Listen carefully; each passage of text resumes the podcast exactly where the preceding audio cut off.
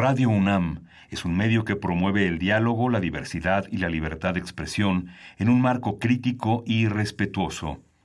Los comentarios expresados a lo largo de su programación reflejan la opinión de quien los emite, mas no de la radiodifusora.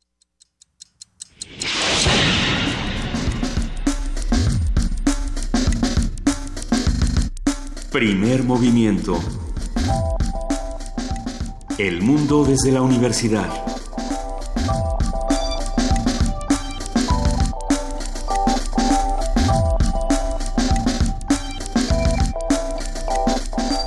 Buenos días, son las 7, 7 de la mañana de este martes 5 de junio y estamos en la cabina de primer movimiento en Radio UNAM. Juan Inés, buenos días. Buenos días, Miguel Ángel Quemain. Buenos días, Luisa Iglesias. ¿Cómo estás? Buenos días, Juana Inés, Miguel Ángel. Pues aquí despertando todos con muchísimas noticias, con mucha información, alguna inédita, insólita, otra histórica. Y bueno, eh, supongo que para todos es un día importante por muchísimas razones. ¿Por cuál de ellas eh, vamos a comenzar, Miguel Ángel?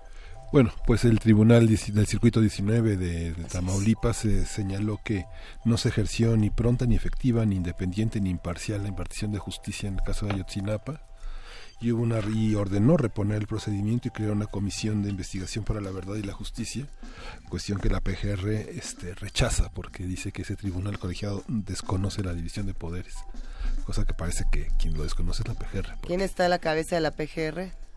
Ay. Nadie. Ah, encargado de despacho. El, el, pavo sin cabeza, el pavo navideño sin cabeza dice que no cuenta. Pues es muy difícil. Pero lo cierto es que es muy complicado porque eh, tampoco pueden no declarar nada eh, la, la, PGR, ¿no? Eh, pero durísimo el tema de Ayotzinapa. Eh, pues sí, habrá que, habrá que esperar que es esta comisión de la verdad. Sí, sobre todo porque no son los familiares los que denuncian, sino los imputados y por la violación de sus derechos humanos y que las declaraciones fueron obtenidas bajo tortura y los jueces dieron procedencia a estas a estas a estos señalamientos de sus abogados hoy por otro lado por supuesto es el día internacional del medio ambiente estaremos hablando de ello en el programa y, y, pues sí hay muchas noticias también de cómo está cómo están los temas de medio ambiente no solo en nuestro país sino también en el mundo. Se ha estado hablando por supuesto en todas las noticias de los 69 ya 69 muertos por esta tragedia eh, del volcán de fuego de Guatemala y se repite el tema de, a pesar de que no sean desastres naturales, sino de que son desastres humanos, se mandan los abrazos solidarios y el apoyo que sea necesario a nuestros queridos amigos de, de Guatemala. Y no es el único tema, porque todavía hay muchísimo que, que, platicar en este programa. Hoy se cumplen nueve años de lo ocurrido con la guardería ABC, eh, así como no olvidamos lo que ocurre con nuestros compañeros de Ayotzinapa, tampoco eh, olvidamos lo que ocurre con los hijos de muchos en este país que, bueno, no tiene justicia nueve años después. Y, pero no olvidamos, pero nada cambia. Nada cambia, ¿verdad? Ayer, ayer estuvimos eh, platicando con Jacobo Dayan, que presentó eh, su libro No es normal. ¿Qué tal estuvo esa mesa? Fue una, una discusión interesante. Eh, Jacobo dijo muchas de las cosas que ya ha dicho por aquí, que ya hemos escuchado, ¿no? Este, eh, esto que él repite eh, obsesivamente y que repite obsesivamente porque parece que que cae en el vacío que es eh, qué pasa qué pasa que ya no que no nos horroriza el horror qué pasa que el horror es pues algo más que sucede como la lluvia y como y como el calor eh, en los días y, seguimos pasando por eh, tantos niños muertos, tantos estudiantes eh, tantos estudiantes desaparecidos, tantas personas desaparecidas todo el tiempo, tantísimas víctimas y se suscitó una discusión interesante sobre el papel de las víctimas, sobre había un estudiante de psicología que decía es que yo tengo miedo o sea, pues es que sí querría hacer algo, pero me da miedo. Y le respondía una, una persona, justamente una activista de derechos humanos, le decía en mi experiencia, lo que, lo que paraliza no es el miedo, sino la indiferencia. Y entonces, eh, realmente fue una oportunidad interesante de volverse a plantear esto que plantea Jacobo Dayan sistemáticamente en su libro y en muchos otros espacios, eh, dónde se coloca cada uno ante el horror, dónde decide colocarse cada uno ante la violencia, la impunidad, la corrupción y la enorme cantidad de problemas. Eh, se suscitaron también conversaciones interesantes, pero eh, y que vendrán a cuento con eh, lo que hablaremos en este programa, pero hablaremos de ellas después. La indiferencia también es un síntoma Nunca es gratuito que, un ser humano se vuelva indiferente. Es que tanto tiene que pasarle a la, a la raza humana en general para volverse indiferente? Y sobre todo en un país como este. ¿De qué vamos a hablar, Miguel Ángel Quemain? El hoy vamos a hablar en este martes de mitos, el plástico, conversación con la doctora María Laura Ortiz Hernández. Ella es profesora e investigadora titular C del Centro de Investigación en Biotecnología de la Universidad Autónoma del Estado de Morelos el plástico en el Día del Medio Ambiente. Iba a voltear a ver quién traía eh, botella de agua, quién traía cosa de plástico. Nadie. ¿Quién se Ah, todos tienen termo. Yo tengo mi cuchara desechable que ya tiene conmigo tres meses. Es mi único eh, objeto pseudo desechable. ¿Ha sido lavado en esos últimos tres meses? Sí, todos los días, todos los días. ¿Eh? Por supuesto. Con pasta de dientes sin residuos de plástico. Pues yo creo que si se pueden hacer esas cosas, hagámoslas, ah, vamos a platicar de ello con los expertos. Tendremos también transformación positiva de conflictos. Pablo Romo, miembro del Consejo Directivo de Serapaz, estará platicando con nosotros sobre los defensores en riesgo y la paz. Estábamos hablando de esto la semana pasada y se quedaron muchos temas pendientes que tendremos que retomar. Y más para este Día del Medio Ambiente. Hoy se estrena M68, Voces contra el Olvido. La universidad pone M68, el movimiento del 68, al, a esta conmemoración de 50 años vamos a tener el comentario de Benito Taibo, él es director de Radio UNAM, escritor, y, el, y Jaime Casillas, productor que hizo esta, esta serie. Vamos a hablar de todo esto. Oye, ¿sabes que es interesante también ver cómo este M68 comienza a cobrar tanta relevancia, no solo en Radio UNAM, sino en toda la UNAM? Muchas campañas también de Tlatelolco ya han tomado esta, este, digamos, este hashtag, estas siglas M68, para empezar a, la conversación alrededor de este tema. Así que esta serie se suma a los esfuerzos universitarios Nota, Nota internacional, las protestas en Jordania. ¿Qué pasó por allá? El doctor Gilberto Conde, profesor investigador del Centro de Estudios de Asia y África del Colegio de México, nos lo va a contar. Vamos a tener también eh, una, una mesa dedicada al dinero bajo la mesa, un sitio que también recibe el mismo nombre. ¿De dónde sale el dinero para las campañas? ¿Cuáles son? ¿Cómo trastorna el exceso de, del gasto eh, las esta visión de la democracia vamos a conversar con Leonardo Núñez. Él es investigador de Mexicanos contra la Corrupción y coordinador del reporte Dinero bajo la mesa. Estaremos con ustedes de 7 a 10 de la mañana. Gracias por hacer comunidad con nosotros. Vamos empezando con música. Tenemos Vamos a escuchar eh, de Abu Shihabi Yakamilin. Él es eh, un músico nacido en 1954 de Comoros y este disco pertenece a American Vibration.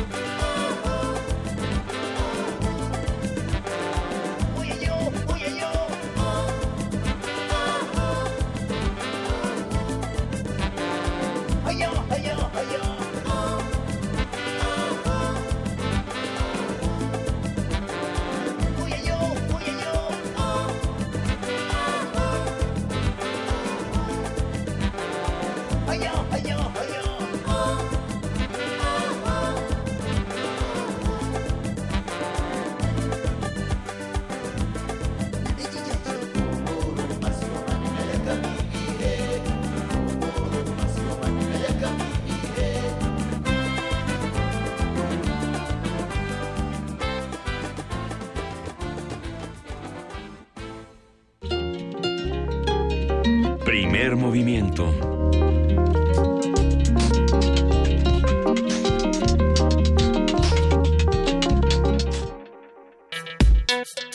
Martes de mitos.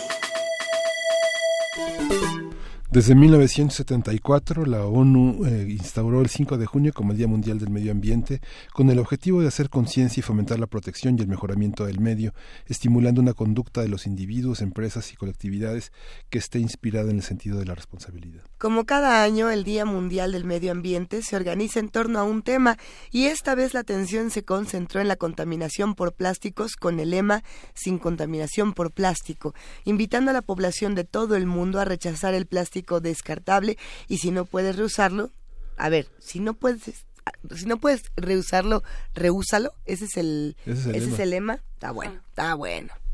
A partir de lo propuesto por la ONU para el Día del Medio Ambiente, vamos a hablar sobre plásticos, cómo contaminan, cómo procesarlos, cómo evitarlos. Nos acompaña la doctora María Laura Ortiz Hernández. Ella es profesora e investigadora titular C del Centro de Investigación en Biotecnología de la Universidad Autónoma del Estado de Morelos. Buenos días, doctora. Hola, ¿qué tal? ¿Qué tal? Muy buenos días a todos ustedes. Doctora, muy buenos días. ¿Cómo nos va con el uso de los plásticos actualmente?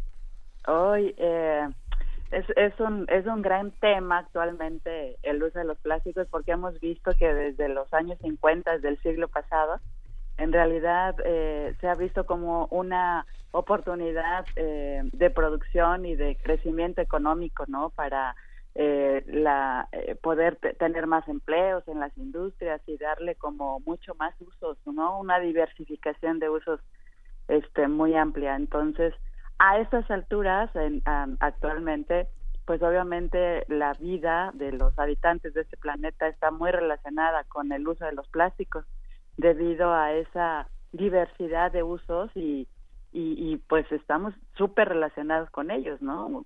Una gran, gran cantidad de producción de plásticos a nivel mundial, a, nivel de México, y desafortunadamente eh, un porcentaje, eh, pues como la mitad es que es de los plásticos que se usan es que se vuelven a usar solamente, ¿no? O se, vuelve, o se reusan más bien. El resto pues está por ahí tirado en nuestro ambiente, ¿no? Entonces, sí hay una dependencia, podría decirlo yo en este momento, hacia el uso de los plásticos. Pero con consecuencias, por supuesto, ¿verdad? Sí. Todos son tan tóxicos como nos los presentan. No tenemos que hacer una clasificación de los plásticos de acuerdo a, a sus grados de contaminación y su reuso.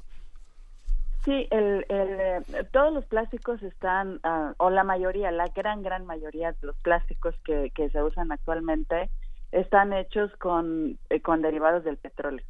Entonces sus componentes pues son eh, justamente, eh, tienen componentes que vienen del petróleo, son compuestos em, que se han fabricado de manera sintética con esa materia prima y por lo tanto pues tienen un componente de, de, hidrocarburos, etcétera, ¿no? Entonces, eh, eh, em, en teoría, los componentes de los plásticos no deberían de ser liberados eh, y por lo tanto podrían ser eh, sin peligro para, para su uso. Sin embargo, el mal manejo de los residuos, ¿no? Residuos sólidos urbanos o la basura, como comúnmente lo llamamos, sobre todo en países en desarrollo, pues hace que esos plásticos se encuentren en diferentes sitios del ambiente, ¿no? Los que encontramos en carreteras, en el agua, en este en los en los vertederos, ¿no? Los rellenos sanitarios donde pueden llegar una, eh, un volumen enorme de, de,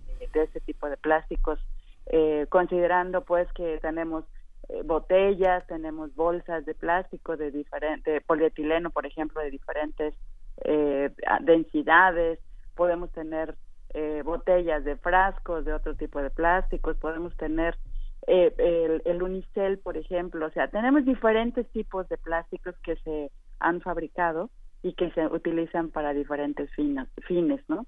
Entonces, cada uno puede tener una composición diferente. Y entonces, cuando llegan a, a estos sitios del ambiente, es cuando pueden estarse poco a poco eh, triturando y, en, en todo caso, liberando las sustancias que hay es que, que lo componen al ambiente y ahí es donde se vuelven un tanto peligrosos para el ambiente y para la salud. No, no se trata de, de, ver a quién le vamos a echar la culpa tampoco de, del tema del plástico, sino de cómo resolverlo. Pero creo que sí, sí sería interesante cuestionar de pronto eh, ¿En, ¿En, dónde empieza la, la, responsabilidad? ¿En quien lo produce o en quien lo consume? Eh, pensando en un país donde eh, esta urgencia de pronto dice, bueno, pues tengo que comprar mi botella de plástico porque no tengo, no tengo de otra, porque no me alcanza para comprarme el termo de 500 pesos, porque no hay, digamos, una cultura de bebederos en la ciudad, por ejemplo, sí. o, o, en diferentes sí. regiones. Ya ni hablemos de la Ciudad de México, hablemos de regiones donde no hay otra manera de, de obtener agua u, u, otros alimentos que solamente vienen empaquetados de esta manera, u otros productos que a lo mejor no sean alimenticios. ¿Qué pasa? ¿Son los productores? ¿Somos nosotros? ¿Es una cadena interminable? ¿Qué es lo que ocurre ahí? Sí, yo creo que hay, hay responsabilidad, pero tiene que ser una, una responsabilidad compartida. Uh -huh.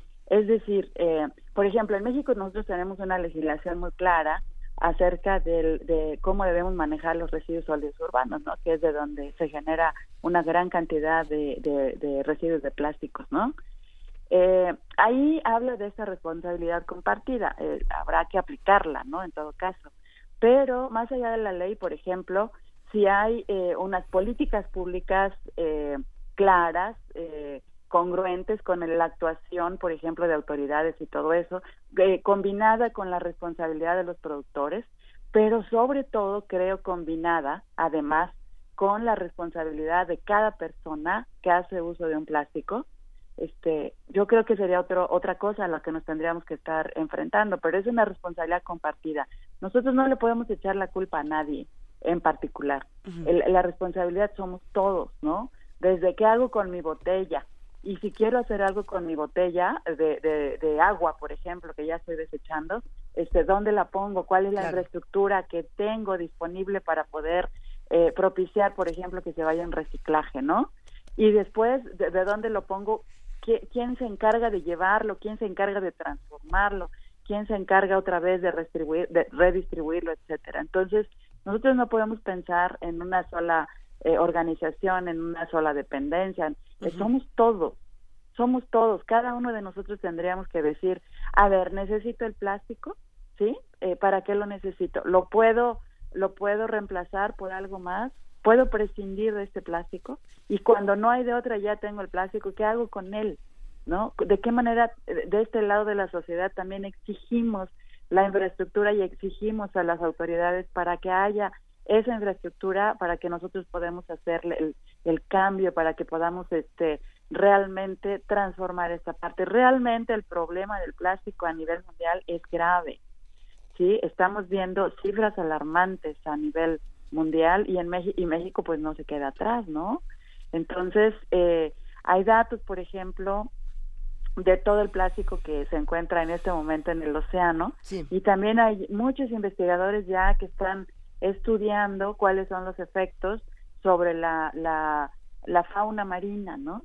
Y también ya hay investigadores que están abocándose a estudiar los efectos indirectos que de los plásticos que hay en el océano, cómo nos van a estar a, impactando a la salud humana, ¿no? Entonces, parece que utilizar eh, productos de plástico y tirarlos a la basura es lo único que podemos hacer y parece que ahí termina nuestro problema, ¿no? Y no, en realidad ahí empieza y en algún momento dado se nos va a revertir, ¿no? A eh, nosotros. El video, por supuesto, viral de, de, hace algunos años de esta tortuga que le sacan de, de, su fosa nasal un popote, creo que cambió la manera en la que muchas personas entendían eh, cómo consumir sus alimentos y muchos ahora van al restaurante y dicen, bueno, sin popote, sin popote, sin popote es la, el Exacto, eh, Pero, digamos, no, no es la única especie que se ve afectada ni es la única manera en la que se ve afectada. ¿Qué, qué daño, por ejemplo, las especies marinas han padecido debido al uso de plásticos. Eh, en, en, en, el mar hay un, hay un efecto. Eh, por ejemplo, ah, se estima que alrededor de 150 millones de toneladas de plástico este, ya se encuentran en el mar, ¿no? Pero de esos 150 millones de toneladas de plásticos, alrededor de 250 mil toneladas ya se han fragmentado. Es decir, con toda la actividad del mar, el movimiento, este, el, el sol, ¿no? A, los que se ven este, eh, expuestos los plásticos, los plásticos se van, se van, este, fragmentando y alcanzan eh, tamaños muy pequeños, ¿no?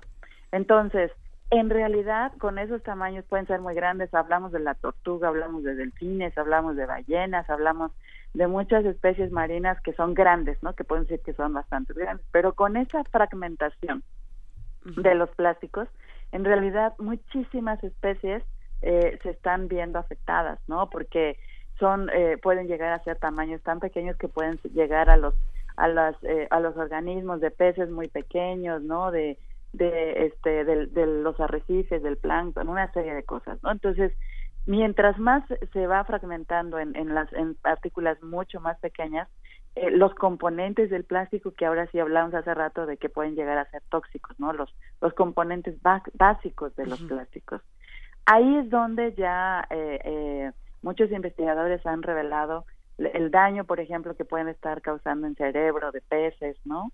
etcétera. Entonces, a través de esa acumulación que puede estar habiendo en peces, es que se está pensando que puede llegar a afectar también la salud humana, ¿no? Por el consumo de peces. A ver, cada año se mandan 8 mil millones de kilos de plástico al mar, más o menos. Exacto, eh, exacto. Esos 8 mil millones de kilos de plástico alteran de alguna manera, por ejemplo, las corrientes, las temperaturas, eh, lo que puede ocurrir, digamos, no solo dentro del mar, sino fuera del mismo. Eh, no hay no hay todavía como evidencias contundentes de que estén alterando las corrientes eh, marinas o la temperatura del mar. Eh, eh, hay un fenómeno que se está estudiando mucho más para eso, que es el cambio climático, ¿no? Pero este, lo que sí, los estudios han estado este, dedicados, pues, a ver estos, esta gran, gran cantidad de plásticos que se encuentran en los océanos y que se encuentran ahí, ya ahí en diferentes tamaños, digamos, cómo está afectando la vida marina. ¿no? Cómo es que está eh, toda esa vida marina, cómo, se han encontrado eh, eh, fragmentos muy grandes de plásticos en intestinos o, o diferentes organismos asfixiados porque se comen los plásticos, etcétera, ¿no? Entonces sí, si consideramos que en, en, todo el mundo se fabrican alrededor de 8.300 millones de toneladas de plásticos, ¿no? y el, el 12, el más o menos el 12% eh, de toda la basura que se genera en el mundo son plásticos ya de basura, ¿no? Entonces, realmente estamos hablando de cantidades impresionantes. ¿no? no son las únicas fibras, eh, las fibras del nylon, las fibras del, plástico que se origina en, en la cocina, en el teflón, con muchos utensilios que a diferentes temperaturas según lo que se quiera cocinar y las flamas desprenden también este transforman el teflón en otros materiales que se degradan Esta hay muchas partes de las pastas de dientes que tienen residuos de plástico muchísimos muchísimos elementos. Cómo cómo entrar a toda esa clasificación del plástico hay alguna manera alguna fuente donde nos podamos enterar de todas las clasificaciones que hay para saber qué podemos usar y qué no qué podemos meter al microondas qué podemos reusar Sí, eh, de hecho hay, hay artículos completos. Yo no podría dar una cita específica en este momento, como de, de alguna eh, eh, fuente específica, pero en realidad hay, hay, hay mucha información. Se puede uno meter a buscar artículos científicos en el en páginas de internet eh, que, que, que sean confiables, especialmente que sean artículos científicos que esté publicados por por investigadores, ¿no? Y que, hayan sido, por supuesto, evaluados, revisados, ¿no?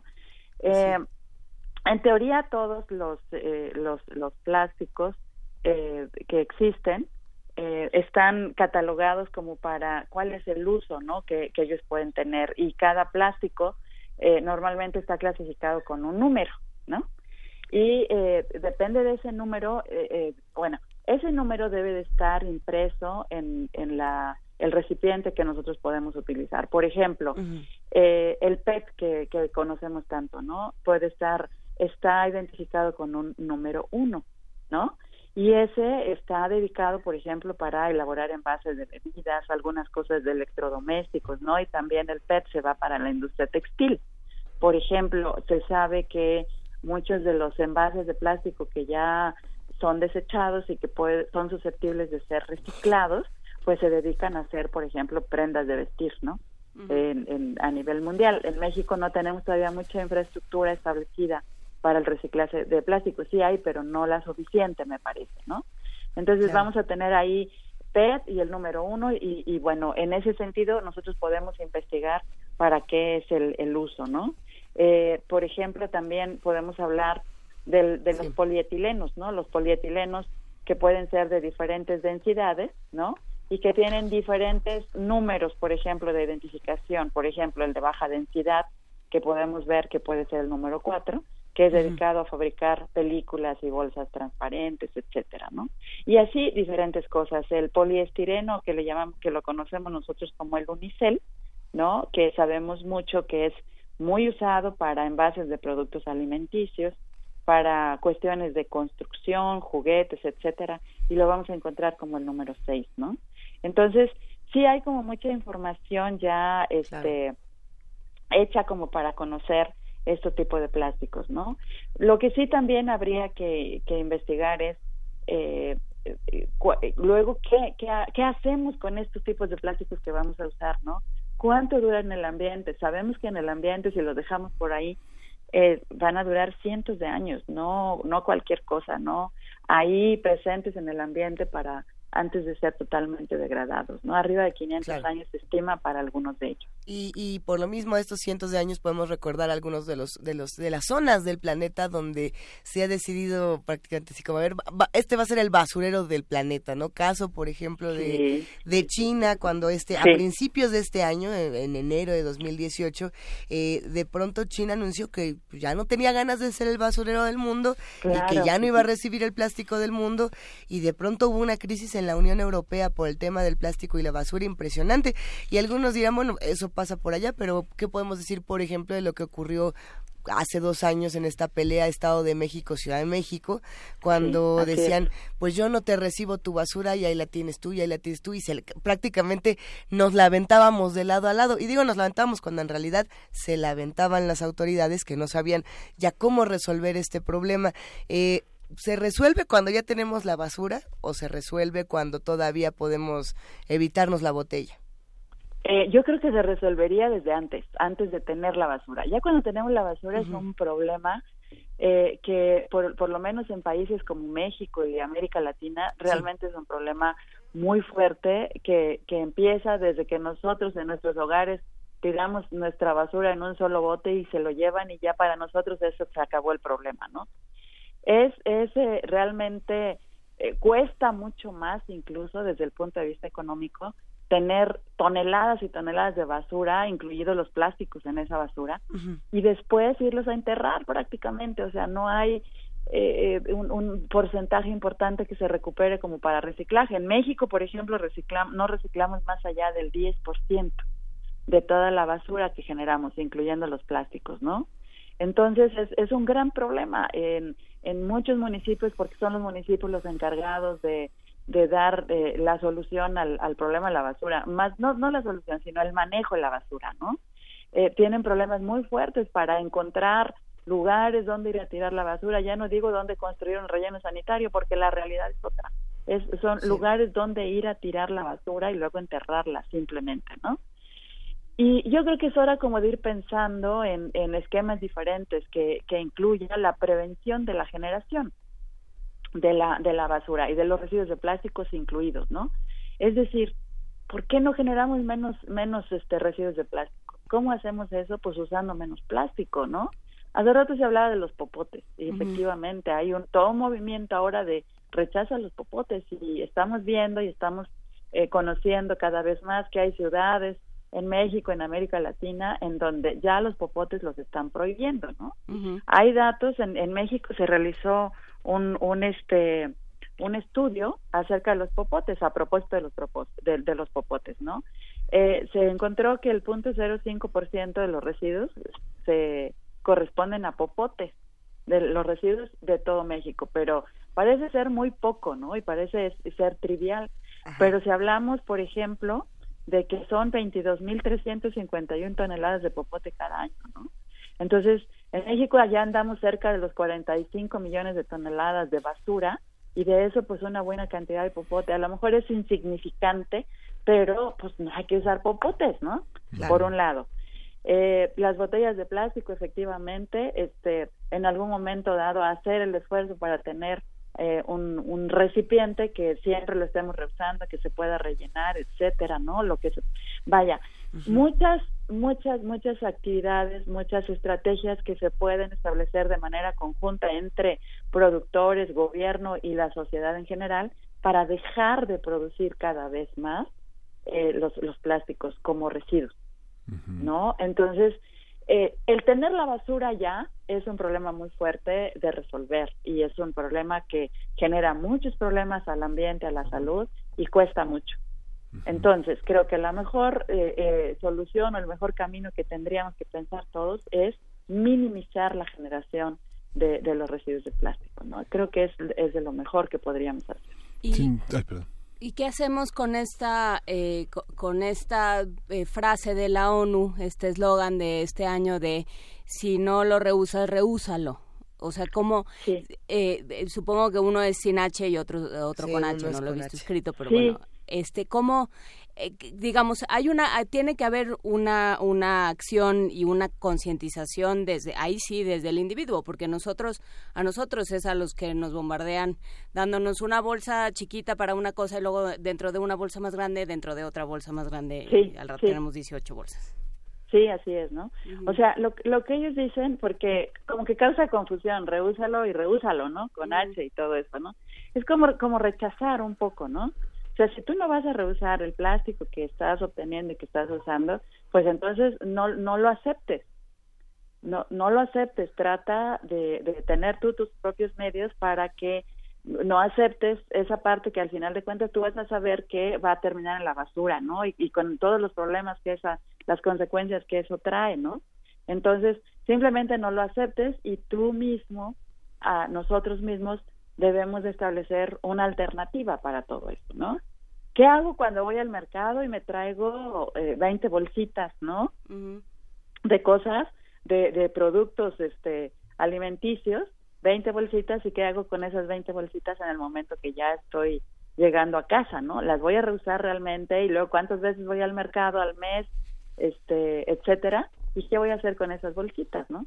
Habrá soluciones para eso, digo, poniendo un ejemplo a lo mejor muy trivial, ¿no? Pero pues somos 120 millones de mexicanos, entonces pensemos en que las estadísticas nos dicen que alrededor de 50 kilos al año generamos eh, o consumimos de plástico cada persona, ¿no? En México. Entonces, este, si no lo vamos a reusar, si no le vamos a dar otro uso al plástico que nosotros tenemos, si no vamos a tener una estrategia para que ese plástico no llegue a los a los vertederos, no llegue a las carreteras, al agua, al río, al mar, entonces mejor no hay que usarlo, hay que rechazarlo, ¿no? Entonces, pero esa es una ese es una, eh, una un compromiso que cada mexicano debe tener y cada persona en este mundo, ¿no? Entonces, sí es una invitación, por supuesto, de la ONU y es bastante pertinente y dado pues por esta problemática que se ha visto en los últimos años para los plásticos. Hay que reciclar, eh, por ejemplo, los envases que la industria de los de los lácteos ofrece eh, es, mucha gente lo tiene y su botecito de yogur su botecito de yogur para llevarse el arroz ayer y, todas, todas esas cosas mucha gente los es más es mucho más ligero que el plástico. Alguien que viaja no sé de de Catepec a Cuemanco con este cuatro toppers de este de vidrio es bastante pesado no así es así es. No en eh, nosotros luego hablamos de que nosotros debemos reciclar los, los envases que generamos y todo eso. En realidad, en cada hogar no reciclamos. Sí. Lo que tenemos que hacer es propiciar el reciclaje y en ese sentido es comprometernos a, a, facilitar el reciclaje. Y en ese sentido es, si es un compromiso, cuesta un poquito más de trabajo, pero créanme, con el tiempo uno mismo se acostumbra tienes el bote de yogur, enjuágalo y no lo pongas en un bote de basura general, ponlo en, un, en un recipiente especial para plásticos, ¿no? Por ejemplo, dale una enjuagada y ponlo ahí, punto, ¿no? Y después intenta eh, llevarlo a sitios donde te estén recogiendo eso, eh, ese material para que posteriormente vaya a reciclar. Mucha gente me dice que hay municipios en, en, en este país que pues yo creo que la gran mayoría no hace una recolección diferenciada, ¿no?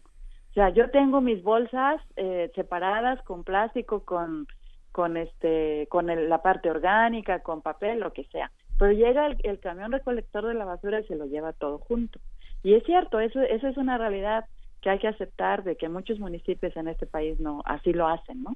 Entonces, eh, sin embargo, también eh, tenemos que aceptar la realidad que en los en los rellenos sanitarios, en los vertederos a cielo abierto que hay en este país, hay mucha gente trabajando ahí que a los cuales les llamamos pepenadores, ¿no? Y hay mucha gente trabajando, recolectando y separando, todavía acopiando muchas muchos residuos que son valorizables, ¿no? Que pueden ser susceptibles todavía de ser reciclados. A pesar de que nuestros nuestros residuos vayan así a los vertederos, la gente ahí los va a recuperar de una manera eh, de, de, pues menos menos difícil, que no pueden estar ahí ellos este, abriendo bolsas para poder recuperar de entre mucha basura algo recuperable, algo reciclable, ¿no? Yo creo que de todo esto, la acción que podemos hacer en nuestra casa debemos de buscarle algo positivo a las acciones que hacemos en nuestra casa. Siempre vamos a tener un impacto positivo desde que de, de algo que podamos iniciar en nuestra casa y que al mismo tiempo las generaciones que vienen lo van a aprender. Y, y, es necesario los niños que van creciendo, ellos a sus hijos, etcétera, hasta que llegue el momento en que este, este, esta situación cambie. No sé cuántas generaciones, pero tiene que cambiar. A ver, entonces nosotros, digamos, para, para cerrar esta conversación en todos los niveles de los plásticos, nosotros como consumidores, tratar de no consumirlos. Si los consumimos, los reciclamos. Si los reciclamos, también podemos reutilizarlos y también darles nuevos usos en otro tipo de producciones, ya sea como, por ejemplo, estas personas que han buscado hacer muebles con, con plásticos, que han buscado darle toda clase de usos. Hay una, una serie de videos increíbles en, en Internet, afortunadamente, pero ese es a nivel consumidor. Eh, los productores las grandes empresas y los gobiernos, ¿qué, qué propuestas se les puede hacer? Digamos, eh, no le puedes decir a Coca-Cola deja de sacar la, la botella eh, de plástico, bueno, sí se lo puedes decir, pero de aquí a que nos haga caso. ¿Qué, qué, qué se puede hacer con esa otra parte? Sí, eh, yo creo que, como, como decía hace rato, la responsabilidad compartida es muy importante, ¿no? Hay, por ejemplo, hay ya una industria instalada de, de reciclaje de, de, botellas de plástico, este, en donde recogen las botellas que ya no, ya no están usadas, se, se, envían a una a una empresa que ya está instalada, me parece que en el Estado de México vuelven a fabricar botellas de plástico. Bueno, eso eso ya es ya es un comienzo, ¿no? Pero parece ser que es un grupo de empresas, pero no todos, ¿no? Entonces, hagamos que sean más esperamos que sea más la responsabilidad compartida de que, ok, yo fabrico el plástico, ¿cómo, qué puedo hacer después para hacerme cargo también de los residuos de ese plástico? ¿No?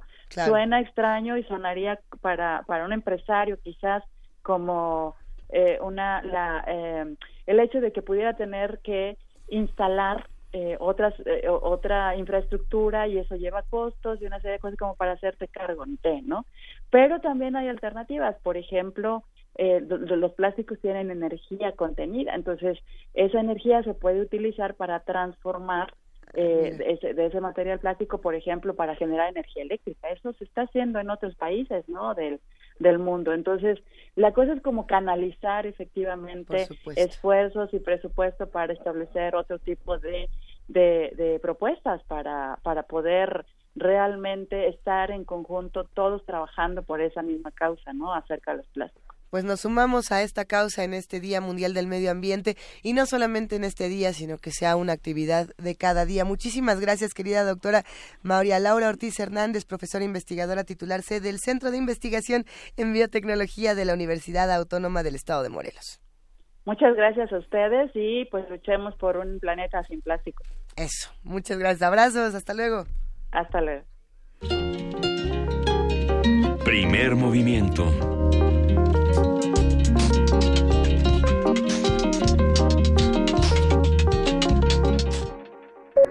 Transformación de conflictos. Buenos días, Pablo Romo, ¿cómo estás? Eh, lenguaje y paz son, son los términos en los que tenemos que empezar a hablar de esta de este tema de hoy. Efectivamente, este el día de hoy, ¿qué tal? Muy buenos días. Este, el día de hoy eh, y quisiera eh, hacer una pequeña reflexión sobre el lenguaje, cómo el lenguaje puede ser eh, violento, cómo puede el lenguaje incendiar o cómo eh, el lenguaje se convierte en comunicación y puede ser una comunicación para la paz, una comunicación que no sea violenta, una comunicación que este que encuentre al otro.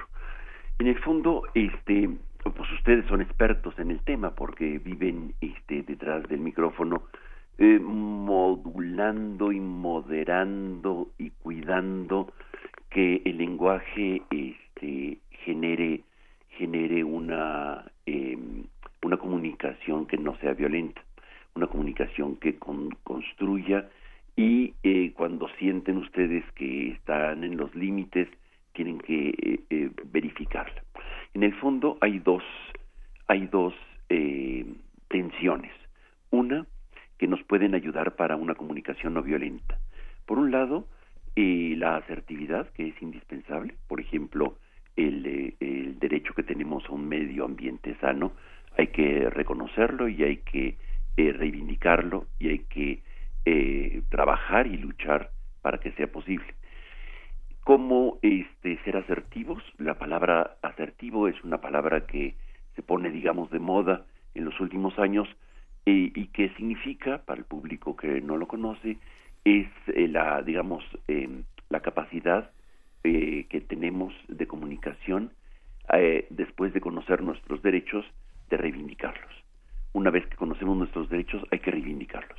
El silencio no genera reivindicación de derechos y la asertividad es la capacidad que tenemos para reivindicarlos y para poder este, exigir que se respeten. Frente a la asertividad está la pasividad, por un lado, que es decir, no hago nada, o la agresividad, que este, eh, eh, para la exigencia de tal o cual cosa que consideramos que nos corresponde a nosotros. Muchas veces, este, en el nombre de los derechos y del respeto a tales derechos, se genera más violencia. Y, este, y entonces es indispensable encontrar este eh, punto en el cual nuestro lenguaje, nuestra manera de comunicarnos sea asertiva sin violencia. Eso por un lado. Y por el otro lado, tenemos una palabra que tiene que ser muy importante también y muy cuidadosa, eh, el tema de la empatía.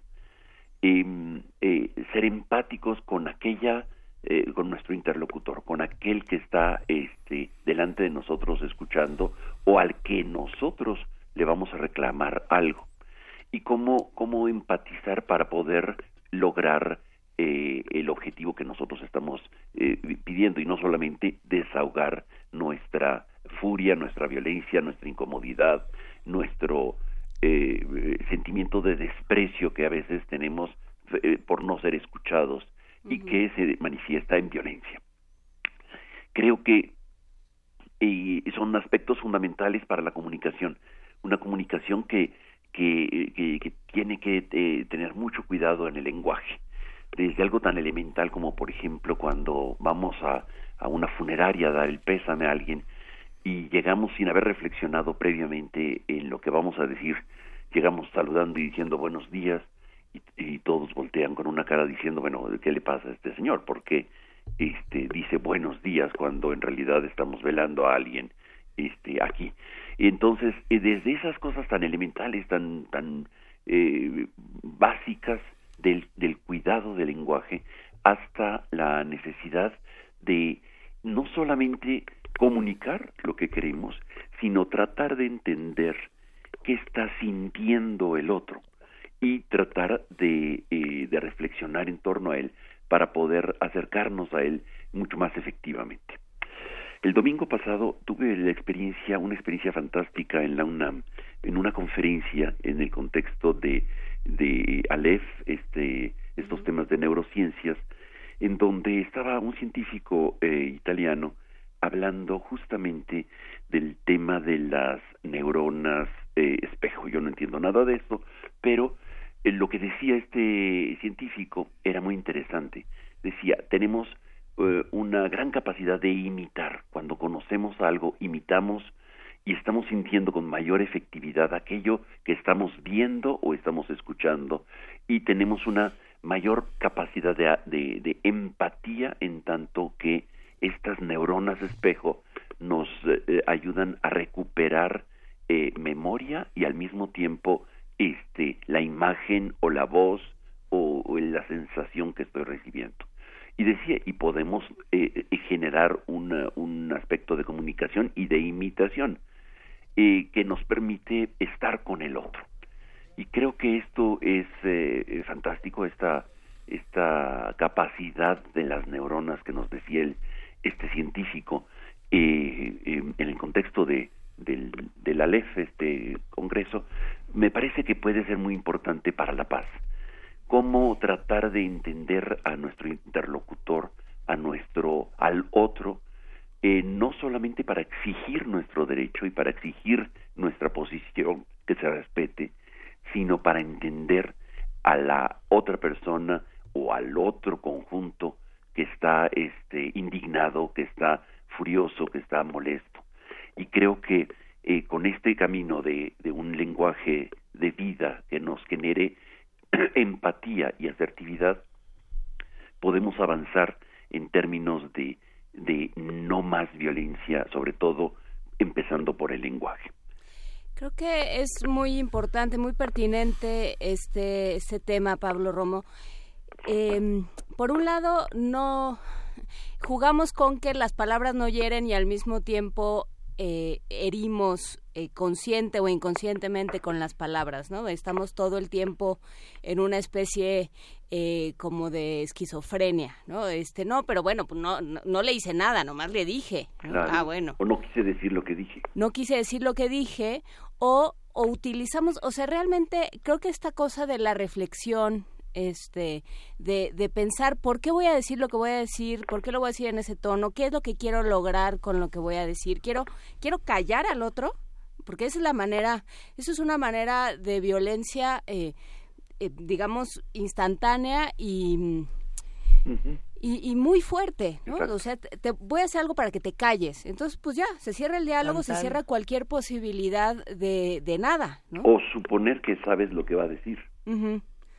O, no te importa, simplemente ya no quieres escucharlo o simplemente solo quieres hacerlo sentir mal. Claro, exactamente, va por ahí la cosa. Y yo creo que pues no eh, los que están siguiéndonos en el radio eh, pues tenemos eh, constantemente esta esta situación de de una falta de comunicación adecuada, una falta de comunicación en donde no decimos realmente lo que estamos sintiendo sobre todo y el, el, receptor, el otro, la otra persona, no está recibiendo adecuadamente nuestro sentimiento y no lo está procesando en función de, de, la conversación. Y entonces se, se, imponen conversaciones una con la otra y en una negociación o en una, en una relación de, de, de en la calle se genera normalmente mucha violencia.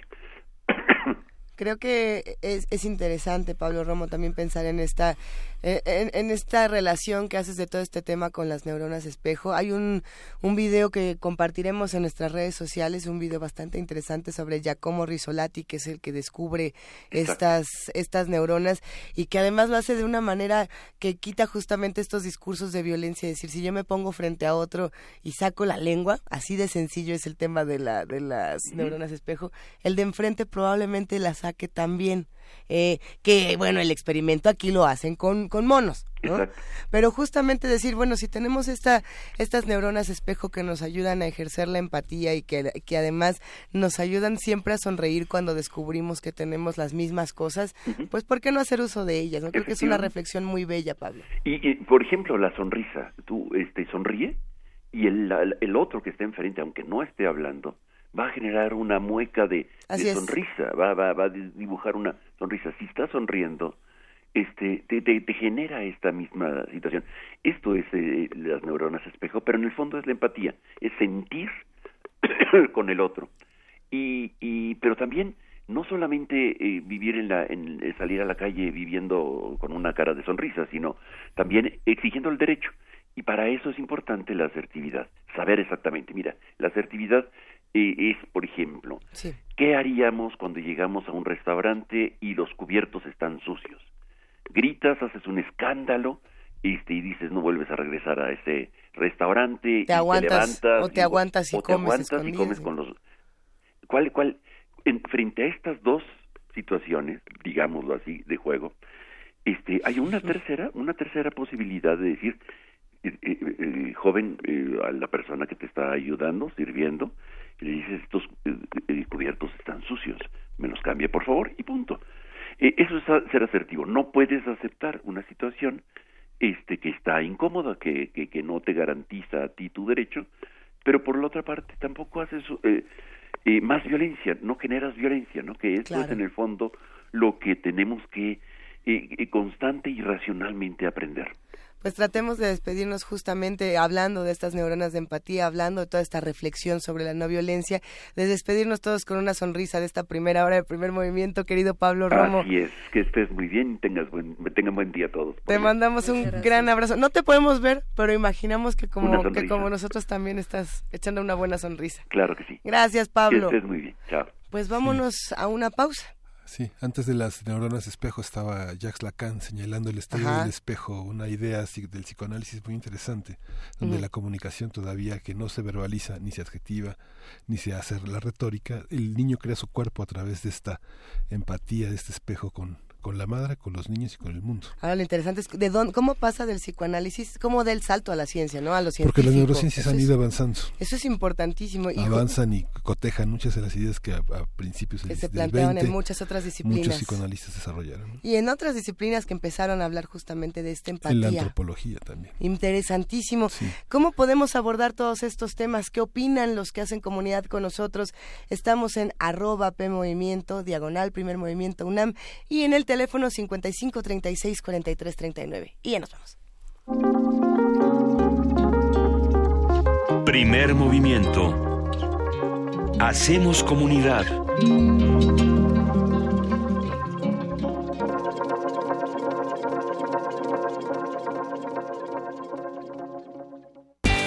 El exilio es parte fundamental de la obra de Mempo Giardinelli, escritor argentino quien nos comparte una selección de sus cuentos. Roque mira hacia arriba del techo, calcula que en efecto todo parece muy sencillo. Con súbita decisión, cruza la puerta y se introduce en el inmenso parque arbolado y mira alrededor y ve un grupo de seres que le produce escalofríos. Encuentra esto y más en www.descargacultura.unam.mx.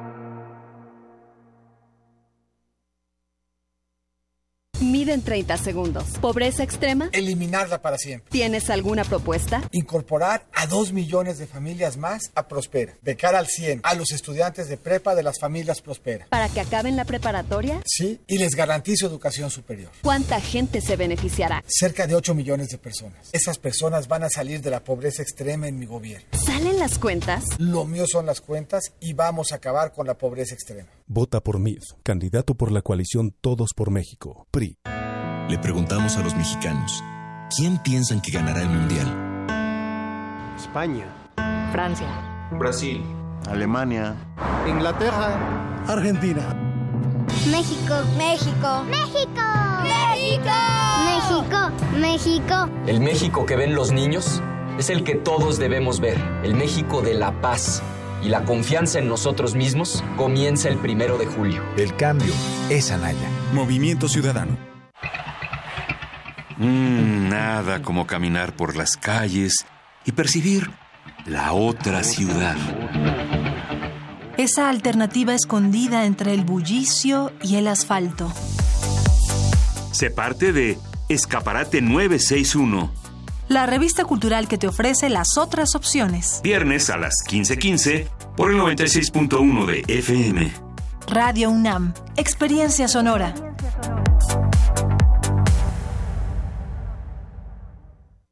Para contestarle a Claudia Sheinbaum que habla de la corrupción del PRD, porque hoy todos los que están en tu campaña son justamente los que llenaron de corrupción en su momento a nuestro partido. Bejarano, Carlos Simas, tu esposo, hoy están en tu campaña. ¿Se acuerdan de los escándalos de la línea 12, Marcelo Ebrar, Mario Delgado? El News Divine, donde perdieron la vida 12 jóvenes, Chiguil, el Repsamen, los segundos pisos. Esa es la verdadera corrupción que tú te llevaste.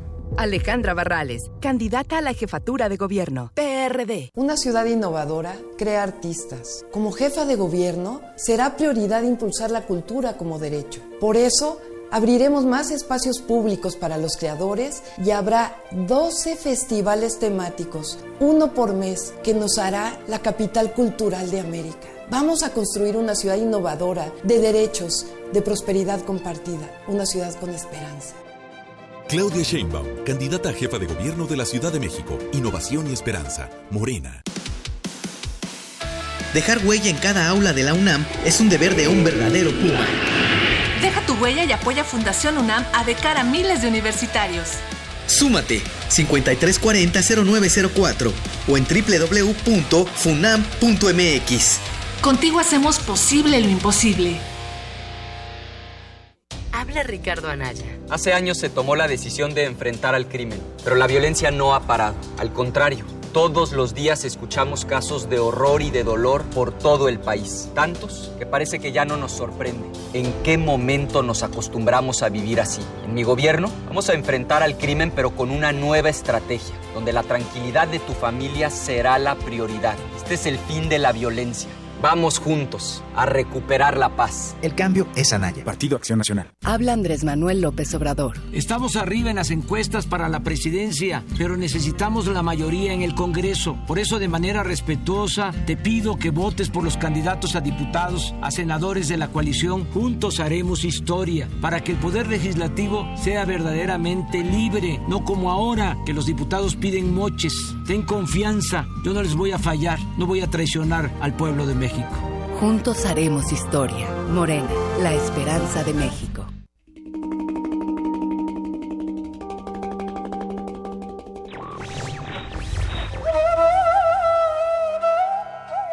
Solo es digno de libertad quien sabe conquistarla cada día. Goethe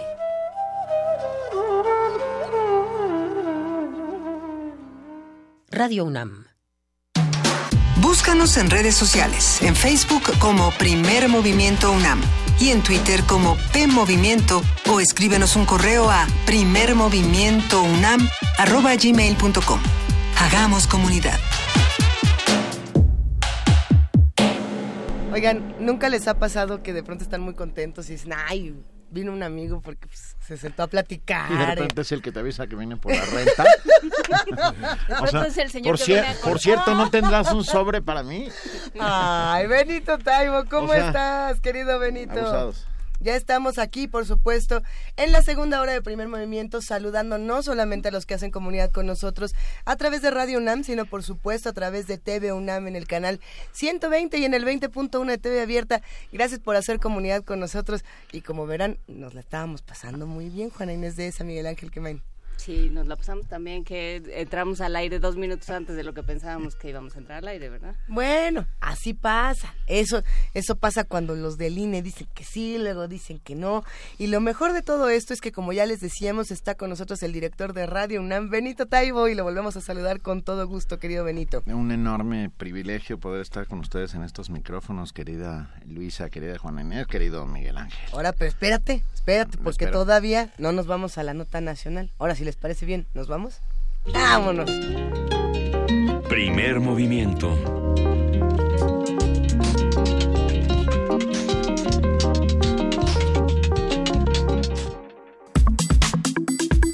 Nota Nacional. Ser joven también era ser rebelde. Eras un James Dean mexicano, y en fin. Más que ingenuidad, era un aislamiento. Pero me enteré en qué país vivía cuando entré a la universidad. Nosotros no éramos ciudadanos hasta los 21 años.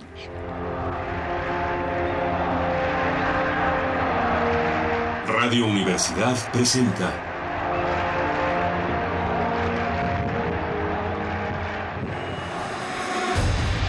M68 Voces contra el olvido. A 50 años del movimiento estudiantil.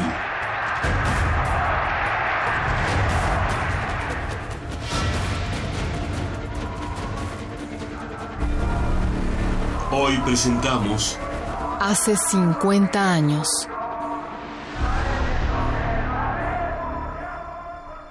Bueno, ya que nos hicieron M- de emoción, ahora sí. M68 Voces contra el Olvido es una serie de Radio UNAM que busca recuperar las voces de participantes de los hechos de 1968 para relatar lo que sucedió con el movimiento estudiantil desde el principio del conflicto hasta la masacre de Tlatelolco ocurrida el 12 de octubre. En meses anteriores se habilitó un buzón de voz para recabar los testimonios de todos los que quisieran contar sus experiencias, las cuales se utilizaron justamente para brindar un acercamiento nuevo y distinto sobre este movimiento. Se incluyen datos históricos, lectura de evidencias literarias, teatrales o noticiosas, así como una recopilación de la música de la época. Hoy vamos a hablar de esta serie, su propuesta, la aproximación y relevancia dentro del contexto del estudio del 68 y el contexto político y social actual con Benito Taibo, director de Radio UNAM. Bienvenido, Benitato. Muchísimas gracias, un placer estar con ustedes como siempre. Querido Benito, M68 se suma a un esfuerzo de toda la universidad, está creado por toda la UNAM. ¿Cómo, cómo, cómo hacen digamos, este, esta idea de, de nuevo programa? Así es. Bueno, eh, dentro de la conmemoración, enorme conmemoración de los 50 años del Ujú. movimiento del 68, organizada por la Coordinación de Difusión Cultural y coordinada por el Centro Cultural Tlatelolco, eh, Radio UNAM ha- va a hacer una serie de cosas. Esta es solo la primera, la primera de ellas. M68 son 13 programas que arrancan hoy a las 10 de la mañana aquí por eh, FM, por el eh, 96.1 FM. de FM, ya. ¿cómo? Ya te ya se, ya me Ah. arranca hoy, de- en- no se vayan en cuanto termine el primer movimiento, son 13 programas que recopilan más de 35 entrevistas, esto es importante, con gente que no ha tenido voz en todos estos años. Sabemos que hay un montón de información sobre el 68 y que se ha hablado muchísimo, pero no con la gente que nosotros tenemos. Hemos logrado entrevistar y ha sido muy interesante brigadistas, eh, gente que estuvo el 2 de octubre, ah, gente del Politécnico, eh, estudiantes, escritores, y, y gente de la calle, creo que esto es lo más importante. Como bien dijo Luisa en algún momento, tenemos un buzón de voz, el 56 23 32 81. Usted Ujú. escucha ahí a Margarita Castillo y usted puede dejar ahí su testimonio. Si estuvo por ahí, si se lo contaron, si vio algo, si su papá le contó algo. Hemos recibido en este buzón más de 70 testimonios, algunos de ellos francamente desgarradores, algunos de ellos que no se habían escuchado, por supuesto, nunca. La- una historia muy conmovedora de una estudiante de enfermería que va a hacer prácticas a Lecumberri y en que y los estudiantes ahí eh, presos le piden que por favor avise a sus familias y, y ella dice que no no pudo, que le dio que le dio pánico y que hasta el día de hoy, 50 años después, se arrepiente de no haberlo hecho. Estás, estás mostrando, Benito, algo que me parece muy interesante y es pensar eh, cómo los diferentes medios de comunicación abordan no solamente los momentos históricos más importantes, sino los más críticos y los más dramáticos de, de nuestra historia. Pensando en lo que se ha hecho con otras series en Radio UNAM, como puede ser la de 72 Migrantes, eh, cuando se hablaba justamente de la masacre de San Fernando, o pensando en series como la de Ayotzinapa, es eh, Si Sin olvido, Olvido, no hay justicia. Si hay olvido, no hay justicia. Que eran distintas, pensando en que decía, a ver, yo tengo 43 poetas y tengo 43 creadores, y generalmente las otras voces, las voces, digamos, de, de los ciudadanos, de los de a pie, no son consideradas en cuenta por lo mismo de que no pertenecen a los que merecen contar la historia de nuestro país.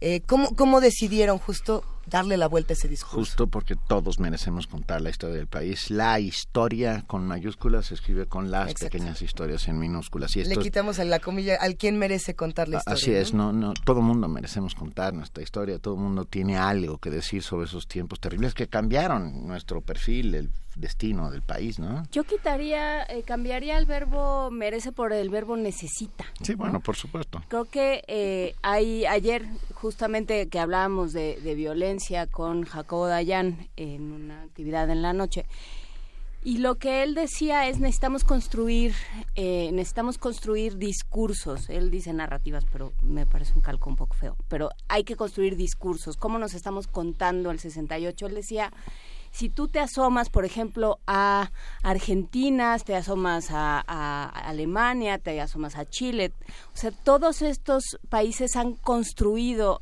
en, en torno a su horror, han construido canciones, eh, películas, series, documentales, eh, novelas, poesía. O sea, realmente está presente eh, el horror de Argentina, el horror de Alemania, el horror eh, de Polonia, de tantos y tantos lugares están presentes y en México de pronto los horrores no, no tienen eh, los discursos eh, artísticos que tendrían que tener o no los conocemos tanto. Recuerden, a ver, hay un montón de películas, hay la novelística del 68, que es importantísima, Pero toda ¿dónde la está onda. hoy la novela del 68. Bueno, es que la novela del 68 fue escrita los movimientos y la historia tienen a veces algunas veces necesita distancia para poder ser contada. Tal vez es lo que nos pasó con 68, que hoy se están contando historias que no se contaron en su momento, por muchos motivos. No, no vamos a decir que, que tiene que ver con miedo o con nada. Tiene que ver con, con cómo fue con cómo fue el movimiento y cómo pegó tan fuerte en algunas personas que se quedaron con una suerte de shock postraumático, si quieres llamarlo, un shock postraumático que nos dura 50 años. Eso es francamente impresionante.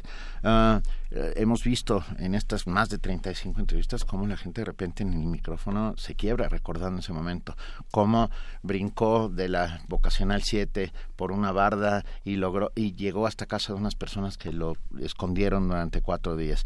Sí, es muy, muy espectacular. Lo que, lo que hicimos fue una suerte de documental, lo hicimos todos nosotros aquí en Radio una suerte, suerte de documental en 13 pasos, uh, uh, siguiendo la cronología del propio movimiento. Arrancamos con jóvenes. Hoy vamos a hablar sobre cómo eran los jóvenes eh, en el 68 y un poco antes del 68 qué música oían, qué leían, a qué cines iban, qué, qué comían, cómo, cómo que hay una parte de celebración fundamental justo ahí, ¿no? Sí, sí la hay, la celebración de la juventud y la celebración de la, rebeldía. Y de la rebeldía. Tiene que ver con queríamos cambiar al mundo y, y teníamos la necesidad de juntarnos para poder hacerlo. Entonces arrancamos con jóvenes, seguimos con por supuesto, el, el, inicio del movimiento, los desórdenes de la ciudadela, el momento en que estas dos pandillas, los ciudadelos y los arañas, se, eh, pelean, como sucede el famoso bazucazo a la puerta de Prepa 1.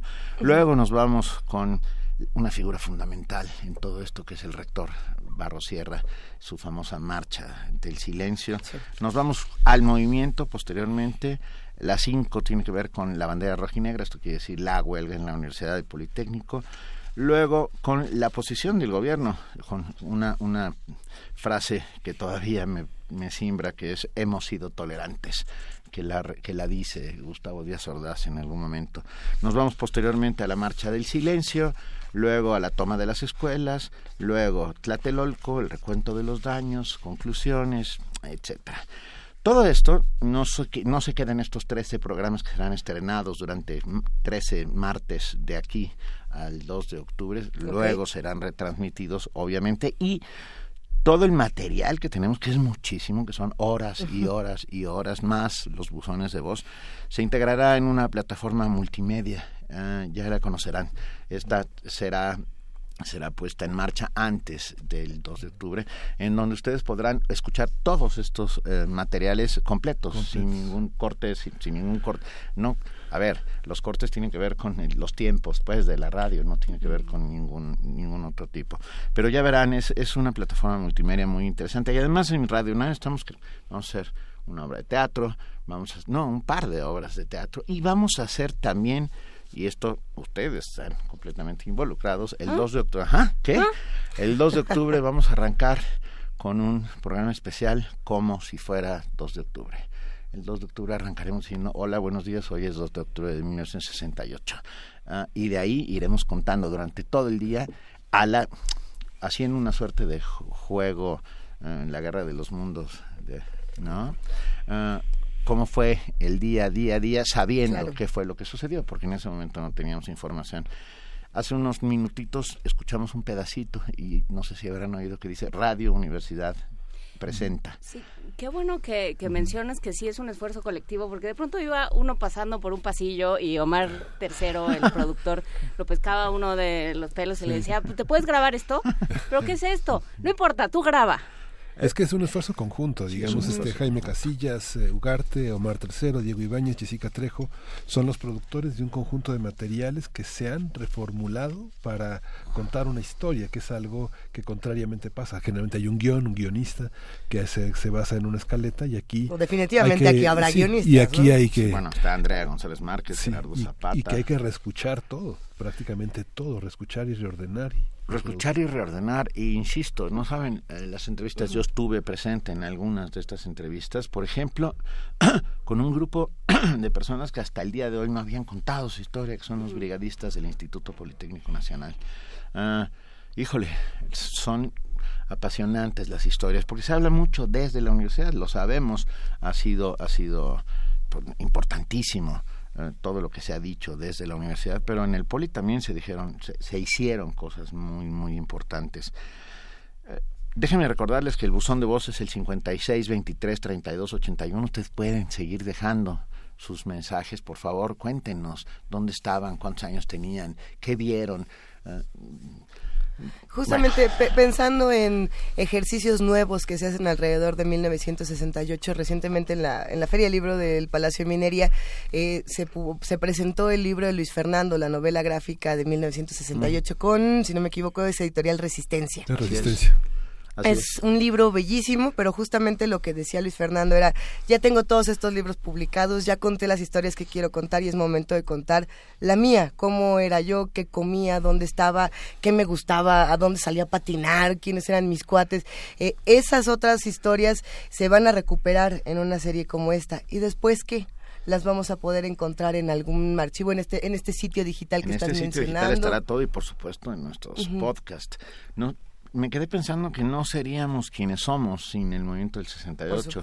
Es, es de alguna u otra manera eh, el creador, el parto de la sociedad civil organizada que posteriormente se cristaliza con los movimientos sociales del 85. Pero es donde, en el 68, y déjenme decirlo de una manera bastante dramática, eh, el, el, fin de la inocencia, ¿no? Y esto se demuestra claramente en la serie, cómo esos jóvenes no pensaron nunca, nunca que el gobierno de Díaz Ordaz eh, fuera, fuera a hacer lo que hizo.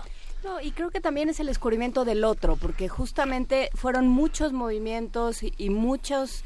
Eh, muchas partes de la sociedad mexicana que no se hubieran unido, los universitarios con los ferrocarrileros, con los maestros, o sea, realmente, y eso está contado eh, por lo que pude vislumbrar de la serie, por la rendijita que, que fui, en la que me fui asomando, eso está contado en Voces contra el Olvido. O sea, cómo realmente eh, se dejan de lado estos prejuicios o, o, simplemente no da tiempo de echar a andar los prejuicios. De pronto, toda o una parte muy, muy importante, muy fuerte de la sociedad mexicana, muy grande de la sociedad mexicana, estaba toda metida en un mismo lugar y en una misma lucha. Sin duda, se venía gestando, se venía incubando el movimiento y tiene que ver justo con lo que acabas de decir.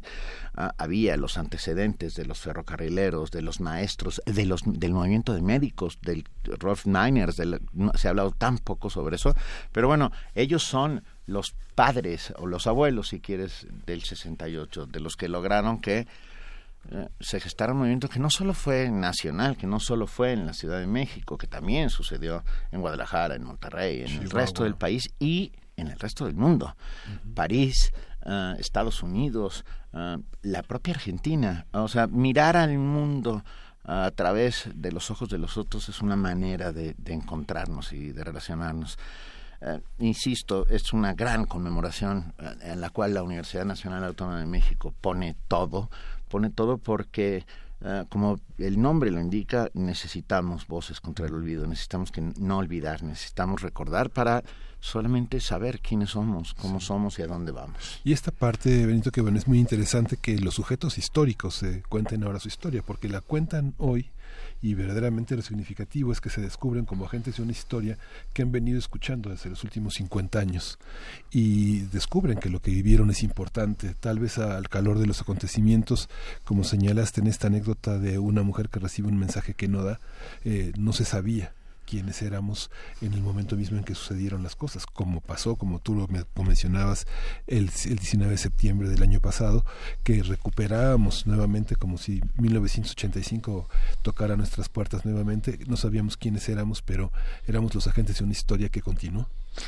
Así es. La, la memoria es una materia sucia, gris, indescriptible, ¿no? Que, funciona de maneras muy curiosas, que hace que cosas que no sucedieron sucedan ah, o, o, convierte a, héroes a, simples transeúntes o por el contrario eh, declara quiénes son los verdaderos villanos. Eh, creo que este ejercicio eh, M68 Voces contra el Olvido nos servirá para, para, insisto, encontrarnos, para saber quiénes somos, y, y, la verdad es que 35 personas que han venido a dar su, su, su testimonio frente a nuestros micrófonos, más estas, más de 70 eh, personas que anónimamente, no, anónimamente no, porque todo el mundo deja su teléfono. Y ah, eso te quería preguntar, no, perdón, sí, por, supuesto, espontáneamente lo hacen y, y ha sido muy impresionante. Y nos han contado historias que nunca habíamos escuchado. Creo que, que, va a ser muy emocionante, no lo olviden, M68 Voz contra el Olvido, este ejercicio de la UNAM, junto por supuesto con la Coordinación de Difusión Cultural y el eh, Centro Cultural Tlatelolco, comienza hoy, en cuanto termine primer movimiento se van a quedar a oírlo. Obviamente, pero obviamente. Una pregunta que hace Canelita en redes, ¿está abierto todavía el, el buzón? Sí, afirmativo. 5623 56 23 32 81. Así es. Eso, eso quiere decir que la serie todavía, digamos, sigue en construcción, todavía podemos formar parte de esta serie si llamamos y participamos, o entraríamos quizá eh, al micrositio de otra manera, entraríamos al podcast de otra manera. ¿Qué pasa con los que hablemos ahora? Todavía hay tiempo para eh, contar historias de los... No, no, no hemos terminado de hacer todos los capítulos, pues pero, por supuesto que toda la información entrará al micrositio, entrará a nuestros podcasts, será y eh, acabará perteneciendo al Memorial 68. Ah, todo esto, claro, Memorial 68 está siendo reconstruido de muchas maneras para tener una, un gran cerebro que se convertirá en la memoria colectiva de nuestro, de ese tiempo y de nuestros tiempos. Creo que esto es muy, muy importante.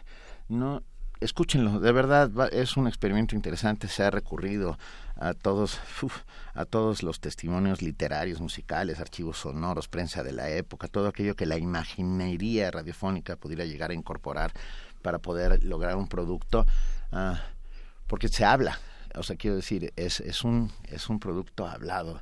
Cierras los ojos, te trasladas a esos tiempos y, y miras ah, cómo fueron simultáneamente brillantes y oscuros, ¿no? Porque tiene esta dicotomía curiosísima.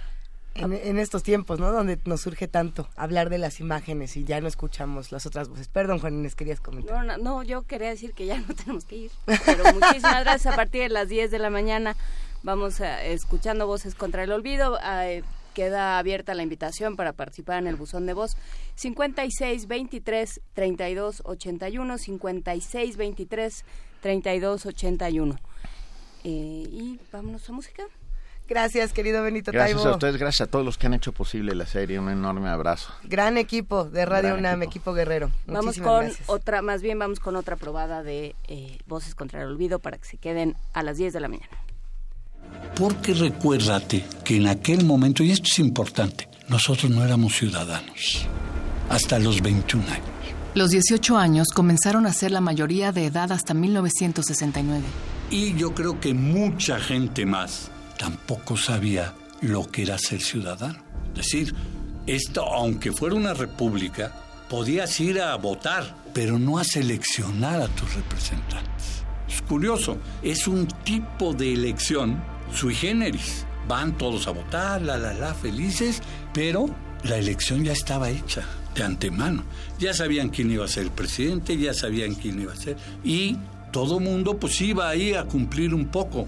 Y los resultados de las elecciones, pues quién sabe qué, ya sabíamos que iba a ganar el Partido de Estado. Gustavo Díaz Ordaz ganó las elecciones federales en 1964. En un país de poco más de 43 millones de personas, votaron 9 millones 400 mil. La candidatura de Ordaz fue respaldada por el PRI, así como por el Partido Popular Socialista y el Partido Auténtico de la Revolución Mexicana. Consiguió prácticamente el 90% de los votos. Su único oponente, José González Torres del PAN, obtuvo el otro 10%. Eso de ser demócrata entonces en México era como muy difícil. En el 68, Pablo Gómez era estudiante de economía en la UNAM. No quiere decir que ahora sea fácil, pero creo que ahora es menos difícil que antes. Primer movimiento.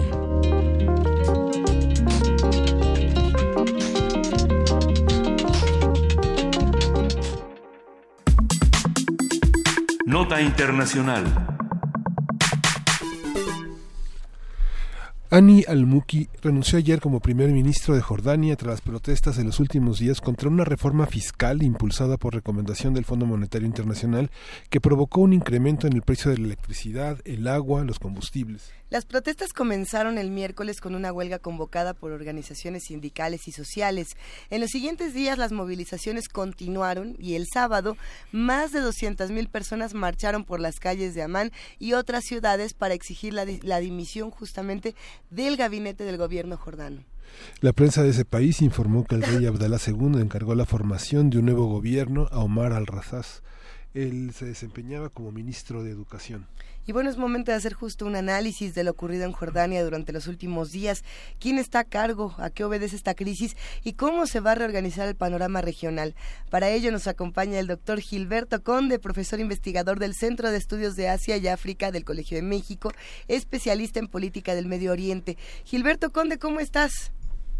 Hola Luisa, muy bien, gracias. Gusto saludarte, gusto saludarlos Juan Inés y Miguel Ángel.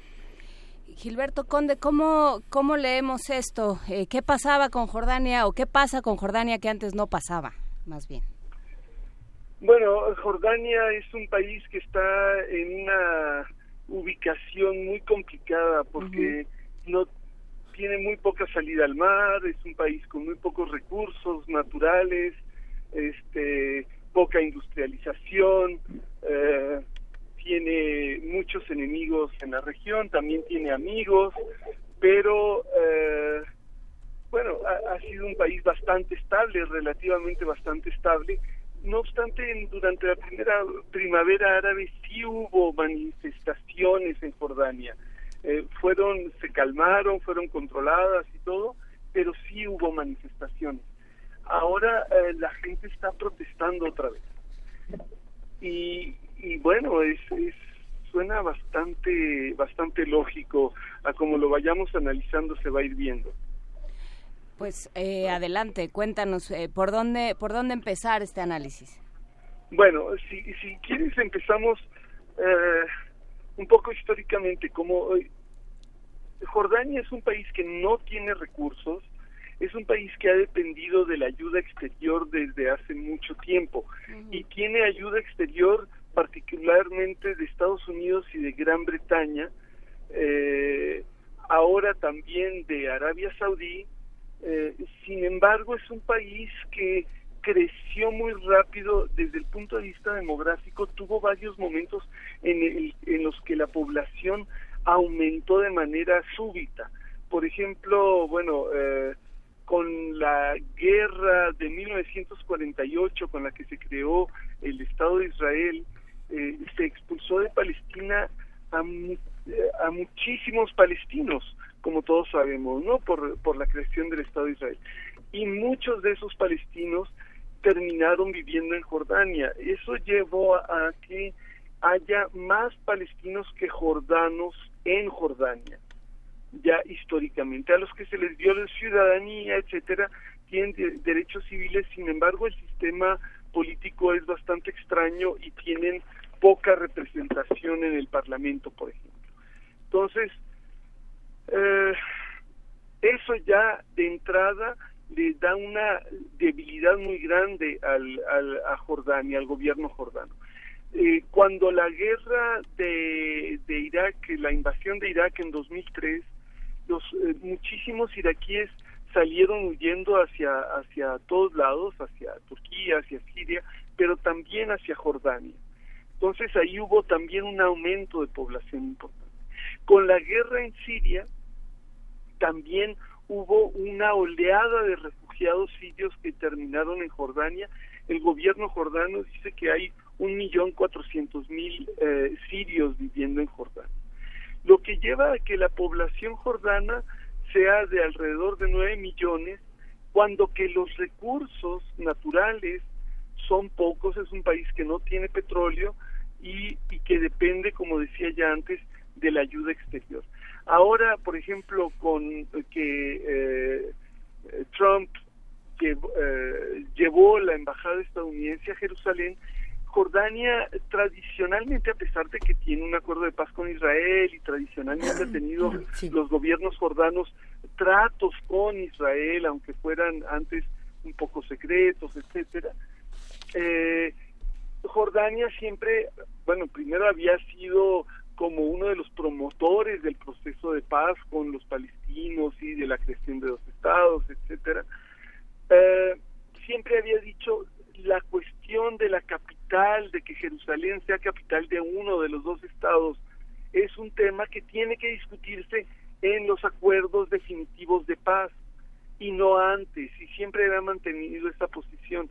Ahora que Trump cambia la embajada, pues queda el rey de Jordania en una situación como en entredicho eh, por su postura eh, histórica, tradicional respecto a este punto, que es muy importante para una parte enorme de la población que son los palestinos. Además de, de, todos los árabes, para, para todos los árabes y musulmanes, este es un punto importante, pero para los palestinos de Jordania, como para los palestinos del resto del mundo, es algo importante.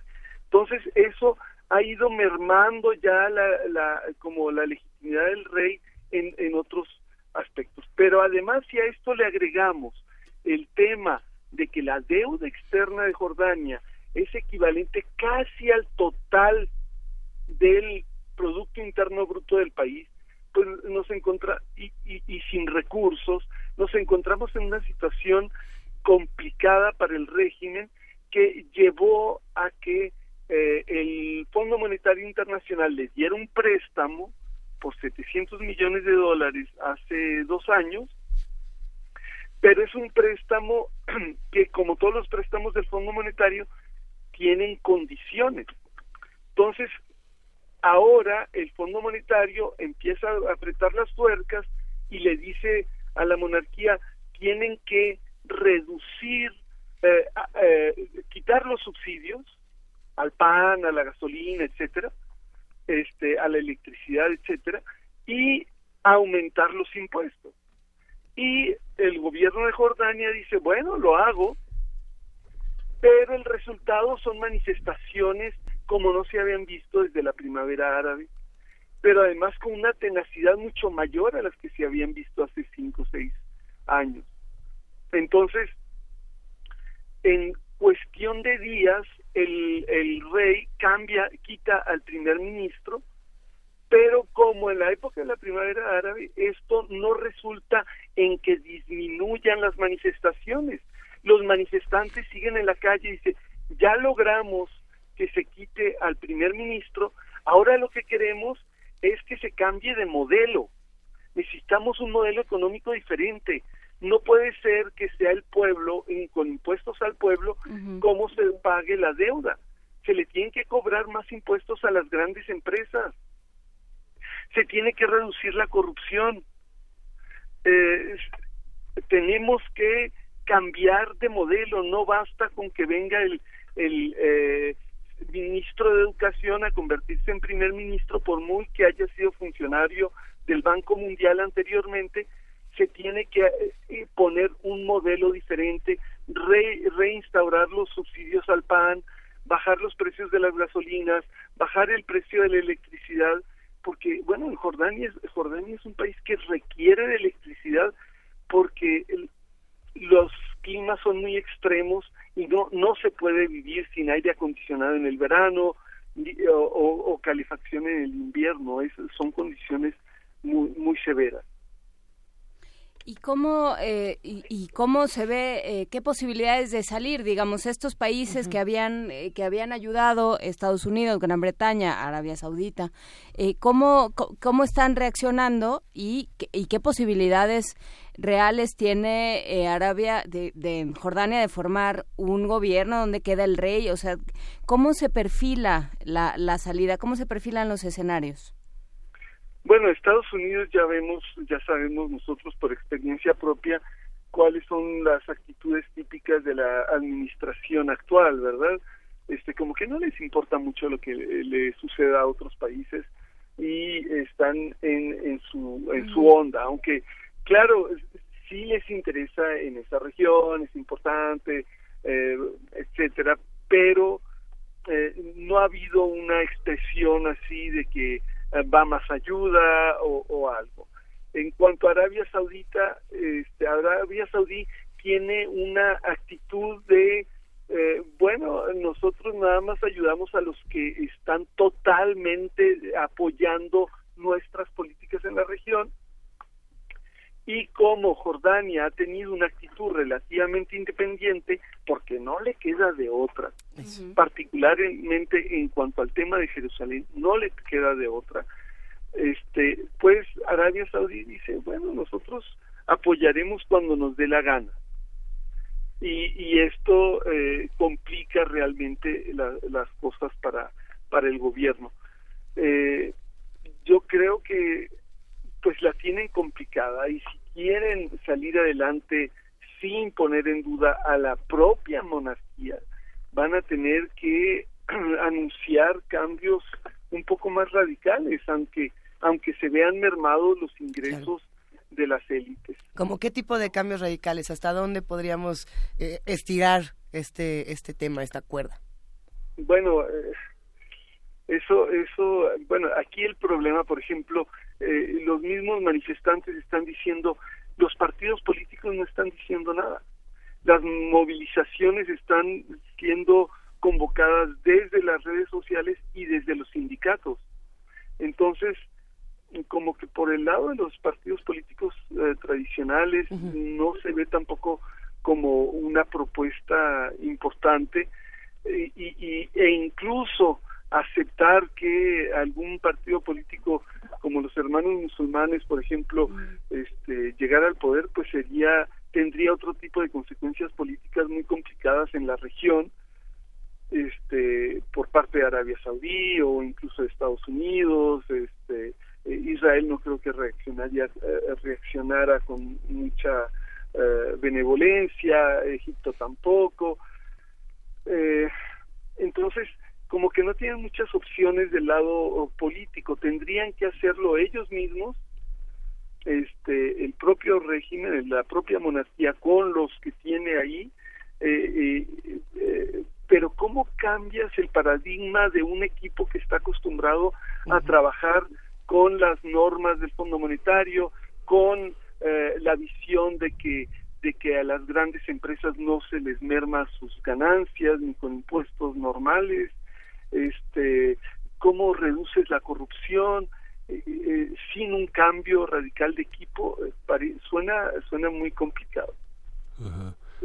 Esta inversión del Fondo Monetario, esta inversión en las políticas del Fondo Monetario Internacional le rendiría frutos de orden económico, pero no de orden político. ¿Cuáles serían las consecuencias entonces sí de, adoptar, este, tener la posibilidad de un mayor desarrollo con un a costa de un endeudamiento mayor? O? Sí, bueno, eh, el, fondo no está ofreciendo nuevos créditos, el fondo lo que está exigiendo es que se paguen los anteriores. Entonces, para que se paguen los anteriores, exige eh, que se tomen medidas que permitan ahorrar dinero con el cual se paguen las deudas. Y estas medidas el Fondo Monetario pues es es este eh, bromeaba con un colega ayer, ¿no? De que eh, pareciera que el Fondo Monetario es un, un agente provocador de, de, algún grupo anarquista radical con fines eh, apocalípticos, ¿no? O, sea, es, pareciera que ellos son los que están queriendo provocar este tipo de movilizaciones de masas con, con medidas que son totalmente antipopulares, ¿no? Este, claro que no es verdad, no, no, eso no es, no es el objetivo del Fondo Monetario, pero este, pero sí parece que le gusta generar un poco de caos. Sí, ¿no? O sea, suena tremendo. Llegan, dicen, quítenle el subsidio al pan, o sea, aumenten los precios del pan, y con ese dinero de los subsidios paguen la deuda a los grandes bancos internacionales este quítenle el subsidio a la gasolina ha habido cinco gasolinazos en en, en Jordania en lo que va del año este para que le paguen a los bancos internacionales y al fondo. Este quítenle el subsidio a la electricidad etcétera y las grandes empresas no se les toca. Y esas son las medidas del Fondo Monetario Internacional. Y, y que son las medidas que llevaron a la gente a la calle y que no se ve que esté menguando la intensidad de las manifestaciones. Ya los sindicatos convocaron a, una huelga general para el miércoles. Bueno, es que hablando de declaraciones que, que nada más eh, generan el caos y lanzan a las personas a, la confusión, eh, el rey de Jordania justamente dice, si sigue la crisis, vamos a dar, eh, cito, un salto a lo desconocido. Es como, si usted no lo sabe, ¿cómo lo voy a saber yo, señor? Si, usted es el rey y no sabe... bueno, si lo que quiere es tranquilizarnos, estamos muy mal. ¿eh? Nomás no salió. Eh, lo, que, lo que justamente también se está revelando en una noticia como esta es el mal manejo eh, en situaciones críticas de la información, tanto de los medios como del fondo, como de las autoridades, como del rey, como de todos. Sí, exactamente. Es, es un mal manejo muy torpe, ¿no? Este eh, también alguien me decía, eh, eh, un, sirio me decía en Irak hace unos años, me dice, es que tienes gobernantes que están acostumbrados a mandar y a que se les obedezca, y el día que no se les obedece, dicen, pues los que están mal son los que no obedecen. Claro. Este, y, y, se, y se encuentra y se llega a una situación en la que los que no obedecen dicen pero es que ya me apretaste demasiado el cinturón no ya no se puede ya ya no tengo hoyos no este la gente está buscando comida en las en los basureros o sea se está llegando a grados extremos pues. Gilberto Conde, eh, no sé qué tanto esto se puede, esto resiste un análisis desde eh, los cambios, eh, los reacomodos internacionales, digamos, hasta, hasta este momento, hasta hace muy poco, eh, todo, todo el Medio Oriente estaba organizado, ¿no? con un equilibrio muy precario, si, si acaso, eh, de acuerdo con los, los, los intercambios tácitos o explícitos que había hecho con Estados Unidos, con Gran Bretaña, eh, con todo lo que se había acomodado en términos de, eh, de diplomacia y de fuerza geopolítica. De pronto esto se empieza a mover y parece que es una una em, cosa que un golpe que tiene reverberaciones muy fuertes y que está pasando por no sé si esto se puede interpretar de esta manera si Jordania puede ser resultado de esto sí qué más vamos a ver en Medio Oriente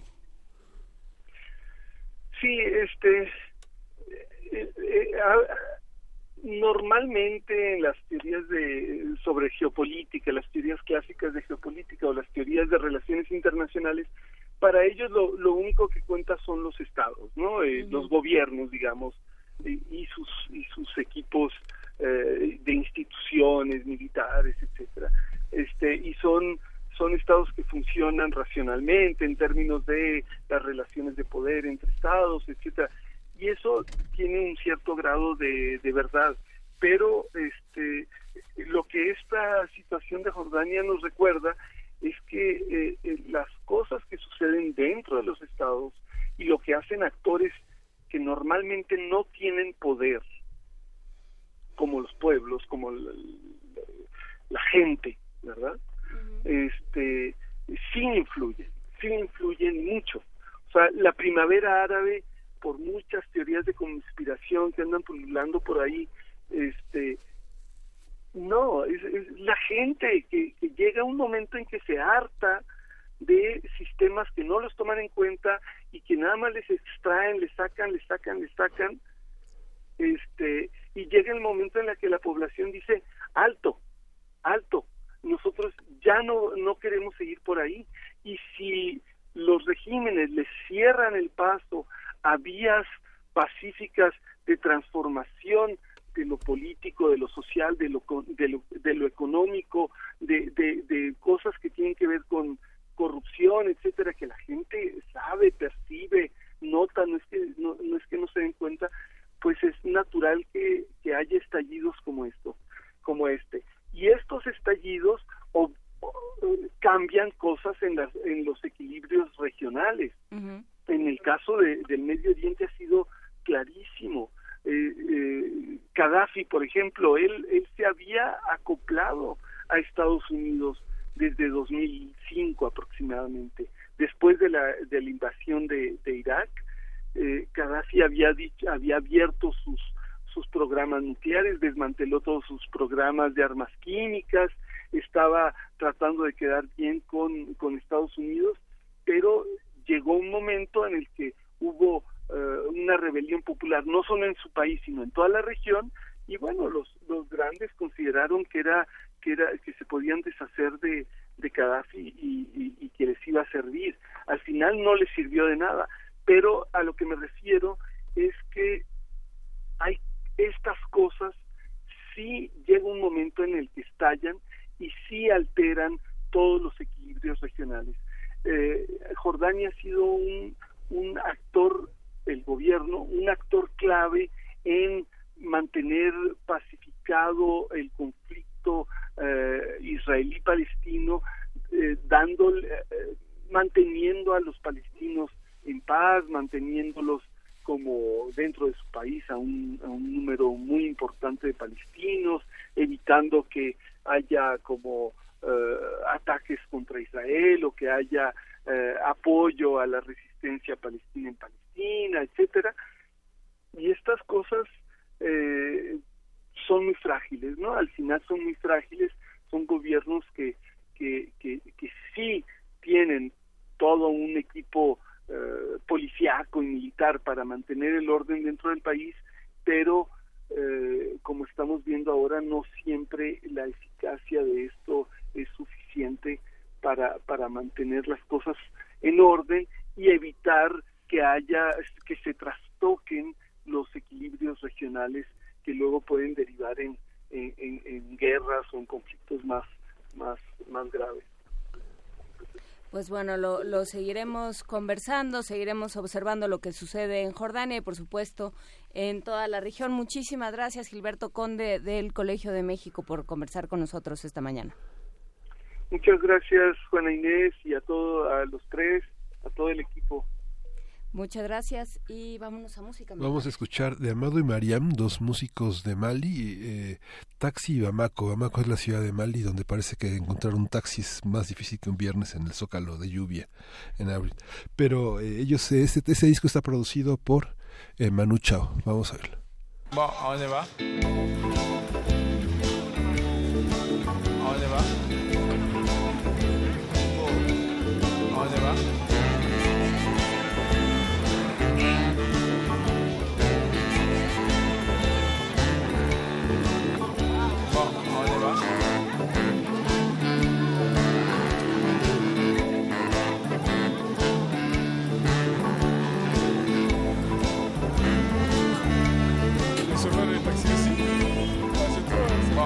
On y va. Taxi Bamako, où tu veux, je t'emmène. Taxi Bamako, tu m'appelles, je suis là, je suis le plus rapide. Tu es ma seule cliente, je fais ma course au ciel. Où tu veux, je t'emmène. Tu t'assois, je conduis. Taxi Bamako, taxi Bamako.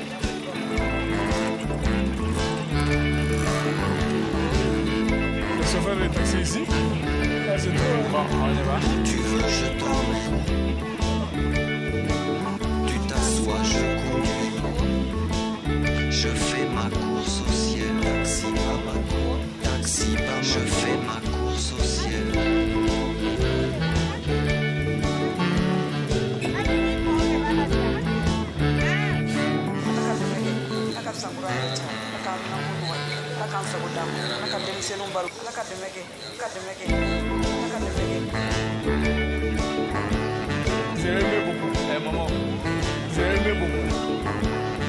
Taxi Bamako, où tu veux, je t'emmène. Taxi Bamako, où tu veux, on y va. Taxi Bamako, je suis le plus rapide. Taxi Bamako, tu es ma seule cliente. Taxi Bamako, Taxi Bamako.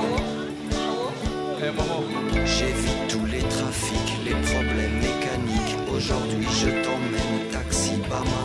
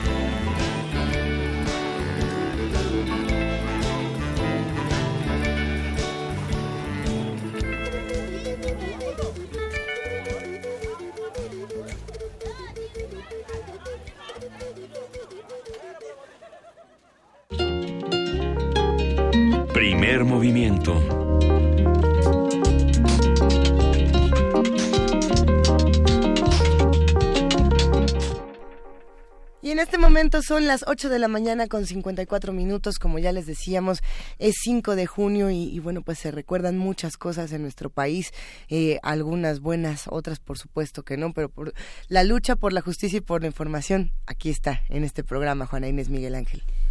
Por Pues supuesto. sí, es una, es una, es, eh, es muy emocionante lo que vamos a oír después de eh, primer movimiento, que es esta parte del 68 que tiene Claro. que ver con la memoria y que en estas elecciones va a ser particularmente sensible porque finalmente el- los que los sujetos se conviertan en sujetos históricos eh, eh, hace enfática su participación política en el presente, ¿no? Porque sabe que lo que uno haga, incluido el plástico que tocamos en la primera hora de primer movimiento, tendrá Claro. consecuencias, ¿no? Sí, las creo consecuencias, que es, claro. es interesante, hay que repetir eh, que el, el lugar, el, el número al que se pueden dejar testimonios de para, para que forme parte de este acervo sonoro, este acervo de memoria del 68, es el 56 23 32 81, 56 23 32 81.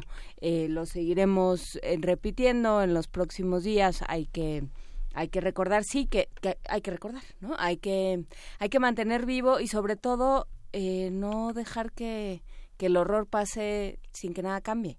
Exactamente. Porque bueno, el 68 es el 68, pero luego vino el 71, y luego vino toda la guerra sucia, y luego vino Veracruz, y luego vino Ayotzinapa, y luego, ¿no? Todos los días hay algo. preguntarnos eh, qué, qué hacen las radios, qué hacen los medios de comunicación para no olvidar y para dar voces distintas a, todo este tipo de acontecimientos.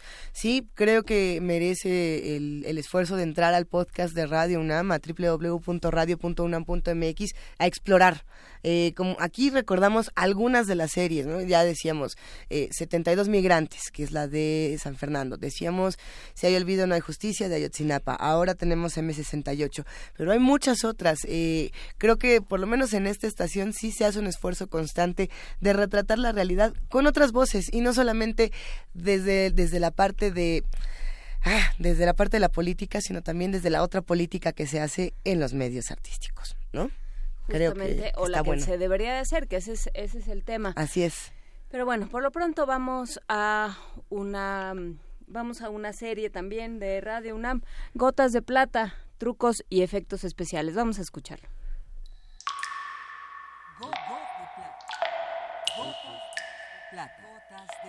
Gotas de plata. El cine en dosis homeopáticas.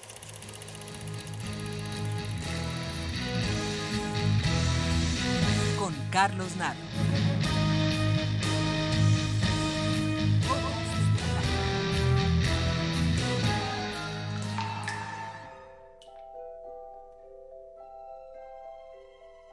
Cuando yo era un niño y tenía que hacer enormes sacrificios para tener derecho a ir a la matiné, en los viejos cines Roma y Estadio, el primero hace mucho tiempo desaparecido y el otro con peor suerte, pues de un espacio para la libertad y la imaginación pasó a ser hoy un centro del dogmatismo autodenominado cristiano y la sumisión. Cuando era niño y tenía que tomar apresuradamente un enorme y desagradable vaso de leche hervida y asistir a la interminable misa de ocho, específica para niños, muchas de las cosas tenían otros nombres. No solo las nalgas se llamaban pompas, los pechos senos y el pene pipí, también todas las cosas del cine tenían otros nombres. No existía el western, no había thrillers, tampoco existían los efectos especiales. No, no, no nací en un tiempo tan remoto que se pierda en lo profundo de la historia. Simplemente se hablaba de las películas de vaqueros, de las películas de policías y ladrones y trucos. Y a mí todavía me sigue gustando llamarle trucos a los efectos especiales.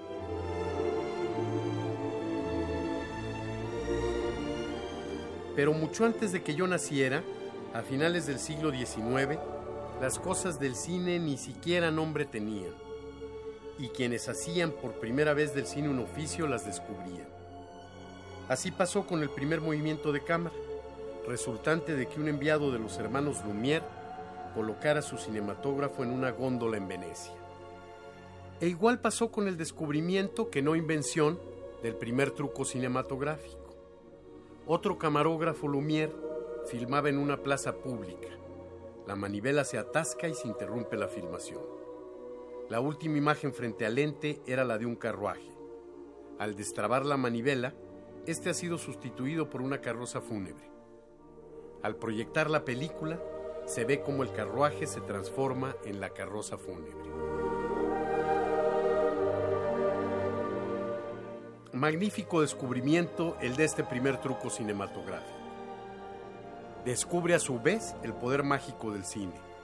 Muy pronto, el mago Georges Méliès inventará, él sí, una enorme cantidad de trucos cinematográficos. Y como buen mago, no revelará sus secretos. Muchos de estos permanecerían ocultos hasta varios años después de su muerte, cuando al hacerse públicos sus papeles, se descubre un complejo mundo de extrañas obras de ingeniería, juegos de luz y espejos, mascarillas, que llenaron las pantallas de un prodigio de magia y poesía. Mucho tiempo después, los trucos se volvieron efectos especiales.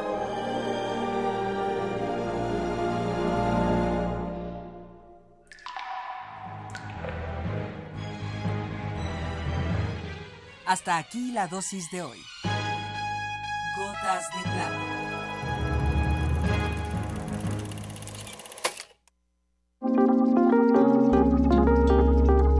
Primer movimiento. Hacemos comunidad.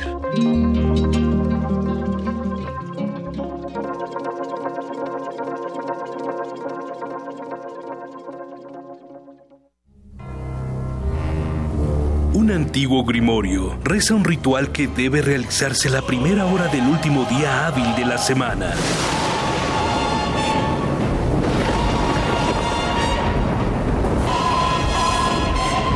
El invocador habrá de colocarse ante su aparato receptor y marcará en el 96, seguido del punto y el 1. Si se hace adecuadamente, el cielo debería sonar así.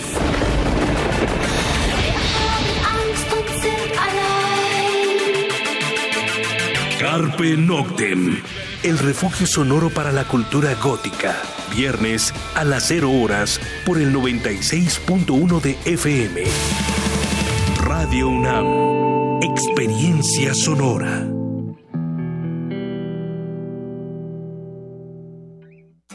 El orgullo del PRI está en todo México. Somos orgullo, somos colores, somos la gente, somos millones, somos tu escudo, somos pasión, con la bandera en el corazón. Todo por México, todo por México. El orgullo del PRI está en su gente. No lo olvides. Los candidatos y candidatas de Morena trabajarán con honestidad y compromiso con México. Con ellos tendremos un Estado de derecho y democrático. Habrá empleo y educación gratuita y de calidad en todos los niveles.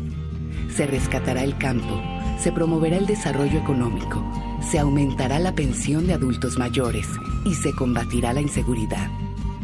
Juntos haremos historia. Morena, la esperanza de México.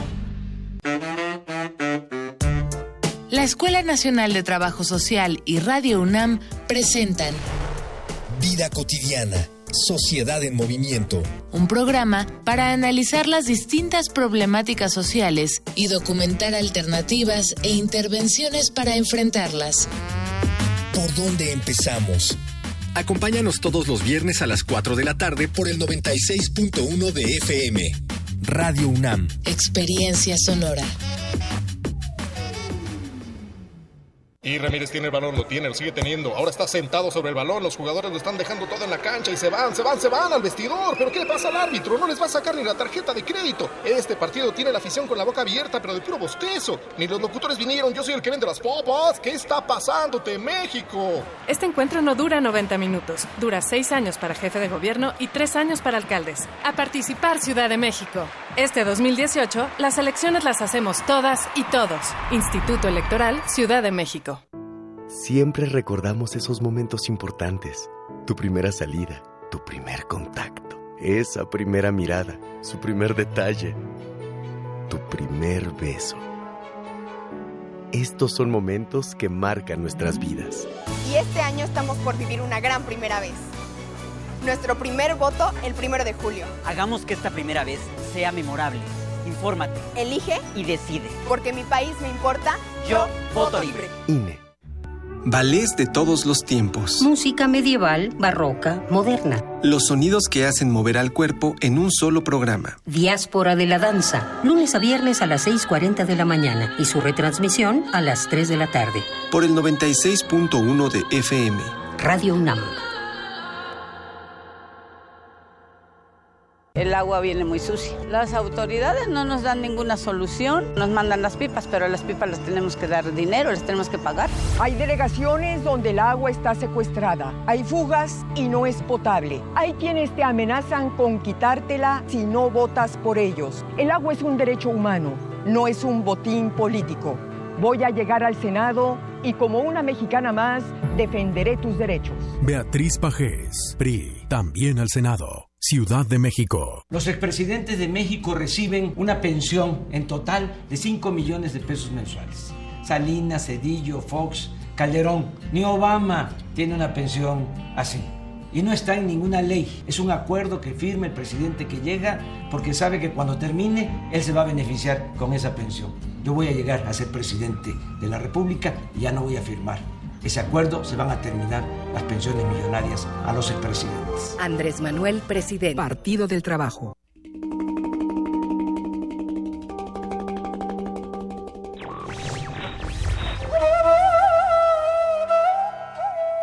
Donde mora la libertad, allí está mi patria.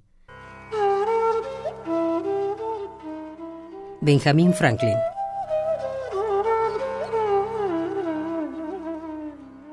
Radio UNAM. Primer movimiento. Podcast y transmisión en directo en www.radio.unam.mx.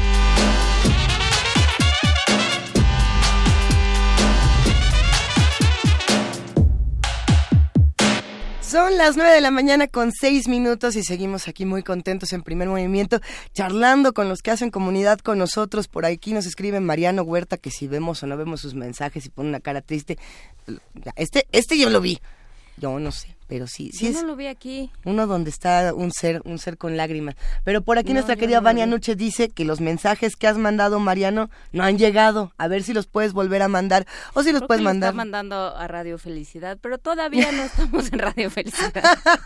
Bueno, ya pronto, ya pronto. Mandamos un gran abrazo, por supuesto, también a R. Guillermo, a Refrancito, que nos recuerda, como hemos estado recordando a lo largo de este programa, los nueve años en los que hemos exigido justicia por ABC, por Guardería ABC y por la falta de información, la falta de respeto que se le ha dado a las familias durante todos estos años y bueno, pues eh, la, la indiferencia que hemos tenido otros, que con eso abríamos el programa, Juana la Inés. falta de justicia, ¿no? Este, hay este, este tema con, Así es. con la justicia, no se trata de hacer memoriales, no se trata, ¿no? Se trata de, eh, como también abríamos el programa, de realmente hacer comisiones de la verdad, de realmente decir esto no fue una verdad histórica, como en el caso de De Ayotzinapa, Ayotzinapa. eh, y, y las cosas, y no se puede dar carpetazo diciendo, ay, pues, ay, quién sabe en qué andaban, adiós. Justamente. Eh, tenemos por aquí mensaje de P. Pablo Extinto, un abrazote. Dice, de fondo musical de Gotas de Plata suena la marcha imperial. No había escuchado eso. Ustedes son del lado oscuro. Eh, mm, ¿Somos Sith o somos eh, Jedi? No, somos de todo un poco, ¿no? Bueno, yo digo que Juana Inés es Jedi. Yo voy y Miguel vengo. Ángel es Jedi. A ver. No, yo quiero, yo, y yo, soy- yo quiero ser Padawan. Entonces, pero ese es chiste así súper local para los fanáticos No, de... yo pido Ewok, pero en fin, nos vamos, este, nos vamos a la poesía necesaria, no, en un, que, que en, un momentito en más. un segundito más hay que mandarle por supuesto un gran abrazo a, a Tania, Tania Mafalda la queremos mucho, a Monique Q que, nos dice que nos escuchaba, por supuesto, desde que Benito Taibo también estaba en la conducción de este programa. Le mandamos un gran abrazo. R. Guillermo, Ricardo Orozco y Miguel Ángel G. Mirán, eh, a todos los que nos están mandando mensajes, gracias por escribirnos por aquí, Pétalo Lunar, Mayra Elizondo, Viajero, eh, Roberto Coria. eh, ay, querido Roberto Coria, un abrazote. Para todos los que comparten con nosotros un poco de música y también poesía necesaria. Primer movimiento.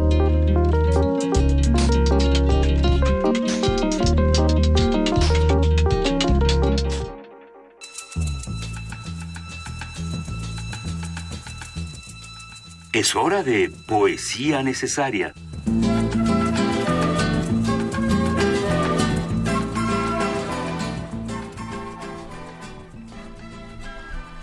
Vamos a, vamos a leer un poema de Yoconda Belli, en este es poeta nicaragüense, ya nació en Managua, y este libro que se editó por Nabona el año pasado en, en, en Barcelona tiene un poema que recoge, un poema que no estaba publicado antes, que se llama Escrito ante una tumba india, y vamos a complementarlo con un fado de, de Piedad Fernández. Eh, escrito ante una tumba india, tú puede que estés allí, tú, mi amante milenario, puede que estés enterrado en este túmulo vegetal de cuatro lajas, puede que estés consumido, reducido a un conjunto de huesos, tu cuerpo de guerrero, cazador de jaguares, hombre ancestral, puede que estés allí, enterrado con todas las ollas que yo pinté para ti en las largas noches de luna llena, cuando esperaba que regresaras con el esplendor de un león cansado, después de la casa, a buscar abrigo sobre mis piernas. Puede que estés allí, que seas nada más que un recuerdo blanco y polvoso, un conjunto de memorias. Yo te traigo en el tiempo hacia mi nueva reencarnación mestiza y aullo de dolor porque te he perdido.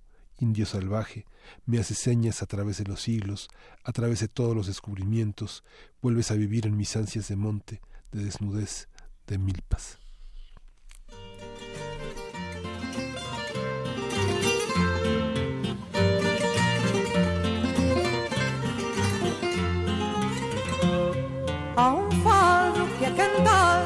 Há um outro que é sentido, há um fado maltratado, outro que anda perdido, há um fado que é saudade, outro que é alegria.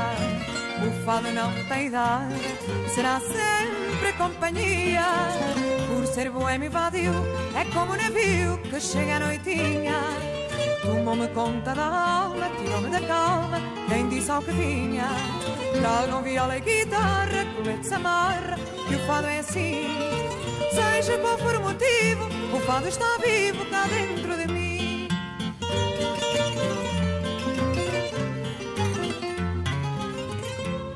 Há um fado nas vielas, outro anda nos salões. Há um fado à luz das velas, outro chama corações. Já houve um fado falado, já houve um fado cansado. O triste fado do fado é maior que uma emoção. Por ser boêmio e vadio, é como um navio que chega à noitinha. Tomou-me conta da alma, tirou-me da calma, nem disse ao que vinha. Tragam viola e guitarra, se amarra, que o fado é assim. Seja qual for o motivo, o fado está vivo cá dentro de mim.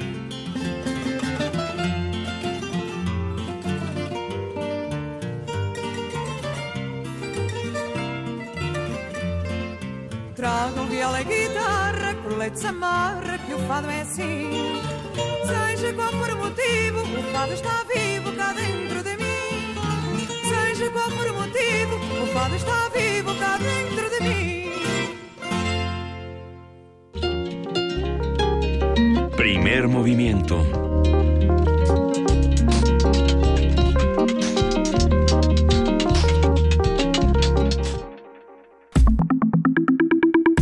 La mesa del día. Por cada peso que los partidos políticos reportan como gasto ejercido, hay 15 pesos ilegales que nunca se reportan. Este es uno de los hallazgos del estudio Dinero bajo la mesa, financiamiento y gasto ilegal de campañas políticas en México, realizado por un- con una amplia investigación documental y hemerográfica, así como entrevistas a gobernadores, candidatos, operadores políticos, empresarios, funcionarios y periodistas, entre varios actores más. De acuerdo con el estudio, las principales fuentes de financiamiento ilegal son el desvío de recursos públicos, el financiamiento privado ilegal y el financiamiento del crimen organizado. El documento señala que el destino de los recursos ilegales en las campañas es el clientelismo electoral, la compra, movilización e inhibición del voto, así como el pago de estrategas de campaña y de cobertura de medios. Aunque nuestro país cuenta con un sistema de fiscalización de las campañas políticas, los expertos consideran que es insuficiente para combatir el problema del financiamiento ilegal en los procesos electorales. Bueno, el estudio Dinero bajo la mesa, financiamiento y gasto ilegal de campañas políticas en México es un trabajo conjunto de mexicanos unidos contra la corrupción y la impunidad, integral y a consultores y el apoyo de Jimena Mata Centeno y Leonardo Núñez González. Justamente. Sí, bienvenido. Eh, vamos a hablar en este momento con Leonardo Núñez, investigador de Mexicanos contra la Corrupción y coordinador del reporte Dinero bajo la mesa. Nos da muchísimo gusto, Leonardo, que hayas venido con nosotros esta mañana. Muchas gracias. No, al contrario, muchas gracias a ustedes por la invitación. Además, ya llevamos unos días escuchando que, que está este estudio por aquí, que está por allá, pero, pero es grande, no es nada más decir uno de cada 15 pesos, quién sabe dónde está, sino tiene muchas cosas. Cuéntanos un poco cómo empezaron con este tema y hasta dónde llegaron. Pues eh, eh, empezamos un poco bajo la, la idea de que hay mucho dinero ilegal.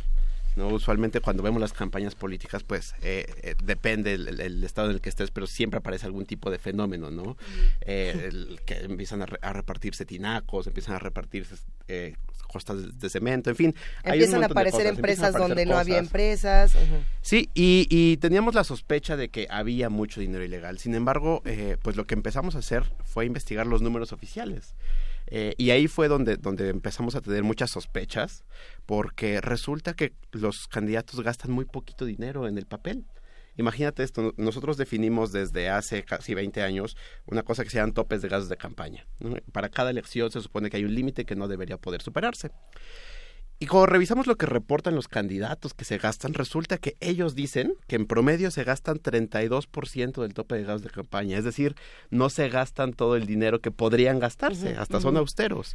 Entonces, esas, esas empezaron a ser como primeras señales de alarma de que estábamos ante un fenómeno interesante porque, porque eh, los candidatos estaban mintiendo. Porque después viene la labor de fiscalización del INE, que por con todo y que es imperfecta, logra detectar muchas cosas. Imagina que en las elecciones de 2017 lograron detectar, en, en las de 2016 y 2017 lograron detectar 241 millones de pesos que los candidatos no habían declarado y que ellos pudieron comprobarles que eh, que se habían gastado.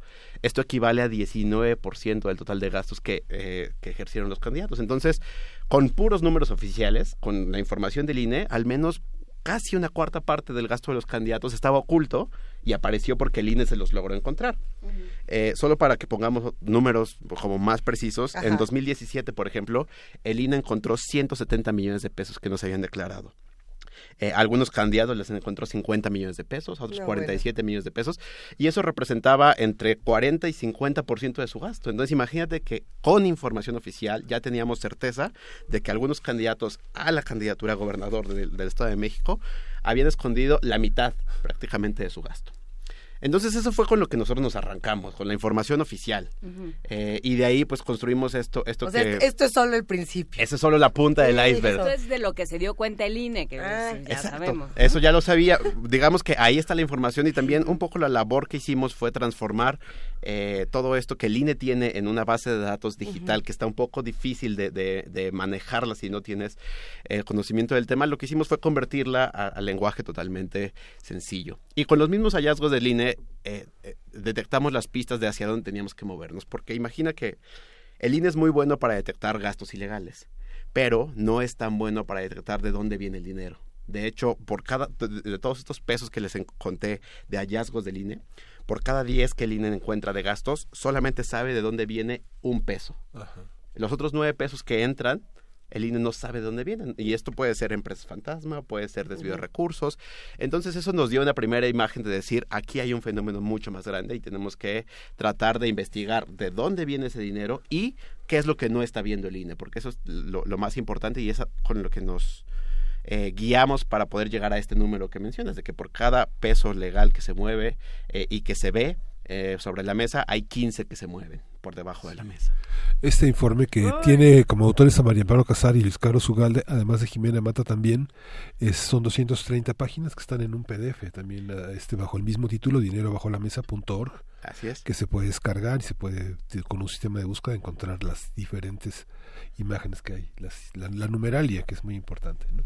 Eh, sistemáticamente estamos acostumbrados a que eh, a decir dónde está es- este estaba destinado tanto dinero para no sé luminarias en tal delegación o en tal municipio o para el parque no sé qué seguramente se fue a campañas. O sea eso ya es- forma parte digamos de de nuestras explicaciones no o sea todo o- únic- o sea todo tiene que ver con un norte en Veracruz con el calentamiento global o con que se fue a campañas ¿no? entonces eh, ¿qué- cómo se transforma eso cómo ustedes ustedes lo que hacen es ponerle nombre apellido y diagrama de flujo digamos a eso a ese se fue a campañas cómo es Eh, bueno, lo que hicimos fue describir como diferentes modus operandi, precisamente. Lo que tratamos de hacer no es señalar a una persona eh, o a un partido, sino relatar cómo funciona un sistema que eh, aparece en todos los rincones del país, en todos los partidos políticos en mayor o menor medida. Eh, y acá también hay una cosa bien interesante que es que eh, no todo el dinero que se desvía se utiliza para campañas. ¿Por qué? Porque la corrupción es mucho más grande que eso. De hecho, eh, una cifra que manejamos acá que es espeluznante, eh, nosotros hicimos el cálculo de cuánto cuesta una elección realmente, ¿no? De esto de 15 a 1. Si uno suma todos los estados, resulta que necesitarías, para todos los estados sumados de, de gobernador, algo así como 15 mil millones de pesos. Y eso suena a muchísimo dinero, y lo es. Pero si lo comparas con la cantidad de recursos que la Auditoría Superior de la Federación ha detectado como Claro. desvíos, eso equivale solamente a 6%. O ¿Esos sea, imagínate. 15,000 No, millones? bueno. Esos 15 mil millones. O sea, lo que quiere decir es que se desvían muchos más recursos de los que se necesitan para campañas. ¿Por qué? Eh, y un poco la, la- la frase que resume esta lógica es que no todo el dinero que se desvía acaba en las campañas políticas y no todo el dinero público y no todo el dinero que se usa en las campañas proviene de origen público, sino que también hay financiamiento de los privados que ahí hay muchos empresarios que, eh, que participan pues por, por una relación de contubernio con, con la política y también aparece pues el crimen organizado. Entonces, eh, pues son estos dos fenómenos que, que pues, prácticamente son, son como avasalladores. Sí, sí, justamente en la elección de gobernador, las cifras que sacaron de 2016-2017 son 27.9 millones de pesos en una campaña que se reporta al INE, pero en realidad son 473 millones de pesos, Así es. con un costo por voto de 750 cuenta que multiplicaron por el número de votos recibidos por el ganador. ¿no? Así es, así es. Y bueno, estos son los números promedio. ¿no? O sea, no- los promedios es- hay campañas en las cuales el, el tope de gas de campaña promedio es 47 millones. Eso varía porque hay estados, por ejemplo, como Quintana Roo, Ajá. donde su tope de gas de campaña es de 4 millones de pesos. Cuando tú le cuentas eso a un operador político, a un reportero, se muere de risa porque te dice, eso se gastan en dos días, ¿no? Entonces, es risible que ese sea el tope de gas de campaña. Y hay otros que son excesivos. Por ejemplo, en el Estado de México, el tope de gas de campaña es de casi 300 millones de pesos. Entonces, varía y entonces, pues la distancia también entre el dinero ilegal eh, y, eh, y el legal depende de Estado a Estado. Pero efectivamente, el promedio de una campaña gobernador, entonces, en lugar de ajustarse esos 40 millones de pesos, cuesta alrededor de 460, 470 millones de pesos, depende del Estado. A ver, pero vamos, vamos a suponer que yo soy un ciudadano que no le sabe a la regla de tres y que dice, pues, este por este entre este no sé, por diez y, y, no, y, y no tengo tan claro cuánto se tiene que gastar en cada campaña, porque nos pasa a todos, digo, en este momento tenemos los datos muy claros y eso es buenísimo, pero ¿qué pasa cuando no tenemos mucha idea de cuánto se gasta y de pronto decimos, pues quiero votar por el PRI, por el PAN, por el PRD, por Morena, por quien sea. Eh, tenemos datos, por ejemplo, de cuánto de esto se hace en cada uno de los partidos o es algo general. Aquí, eh, ¿Podemos entrar a hablar mal de los partidos? Digo, es, es- lamentablemente esto es una conducta que no es monopólica de un partido. Todos, todos incurren Eso es en esto. Eh, y aquí está también documentado, a todos les han tocado multas, a todos les han tocado acreditación de que les ha llegado dinero ilegal. Eh, por ejemplo, hay un caso que se llama Sismex, que es una empresa fantasma que financió o que movió una cantidad de dinero equivalente a cuatro veces el tope de gas de campaña de la presidencia y todo ese dinero le movió antes de las elecciones. Una sola empresa. Y, su- y el dinero de esa empresa fantasma llegó a representantes de casilla de todos los partidos que participaron en la elección. ¿no? Y esto, esto lo tiene perfectamente acreditado el INE y, y- y está como en un montón de sentencias que nosotros digerimos y explicamos acá para, para relatar esta clase de cosas. Todos los partidos participan en esto eh, porque es una conducta que les conviene en cierta medida.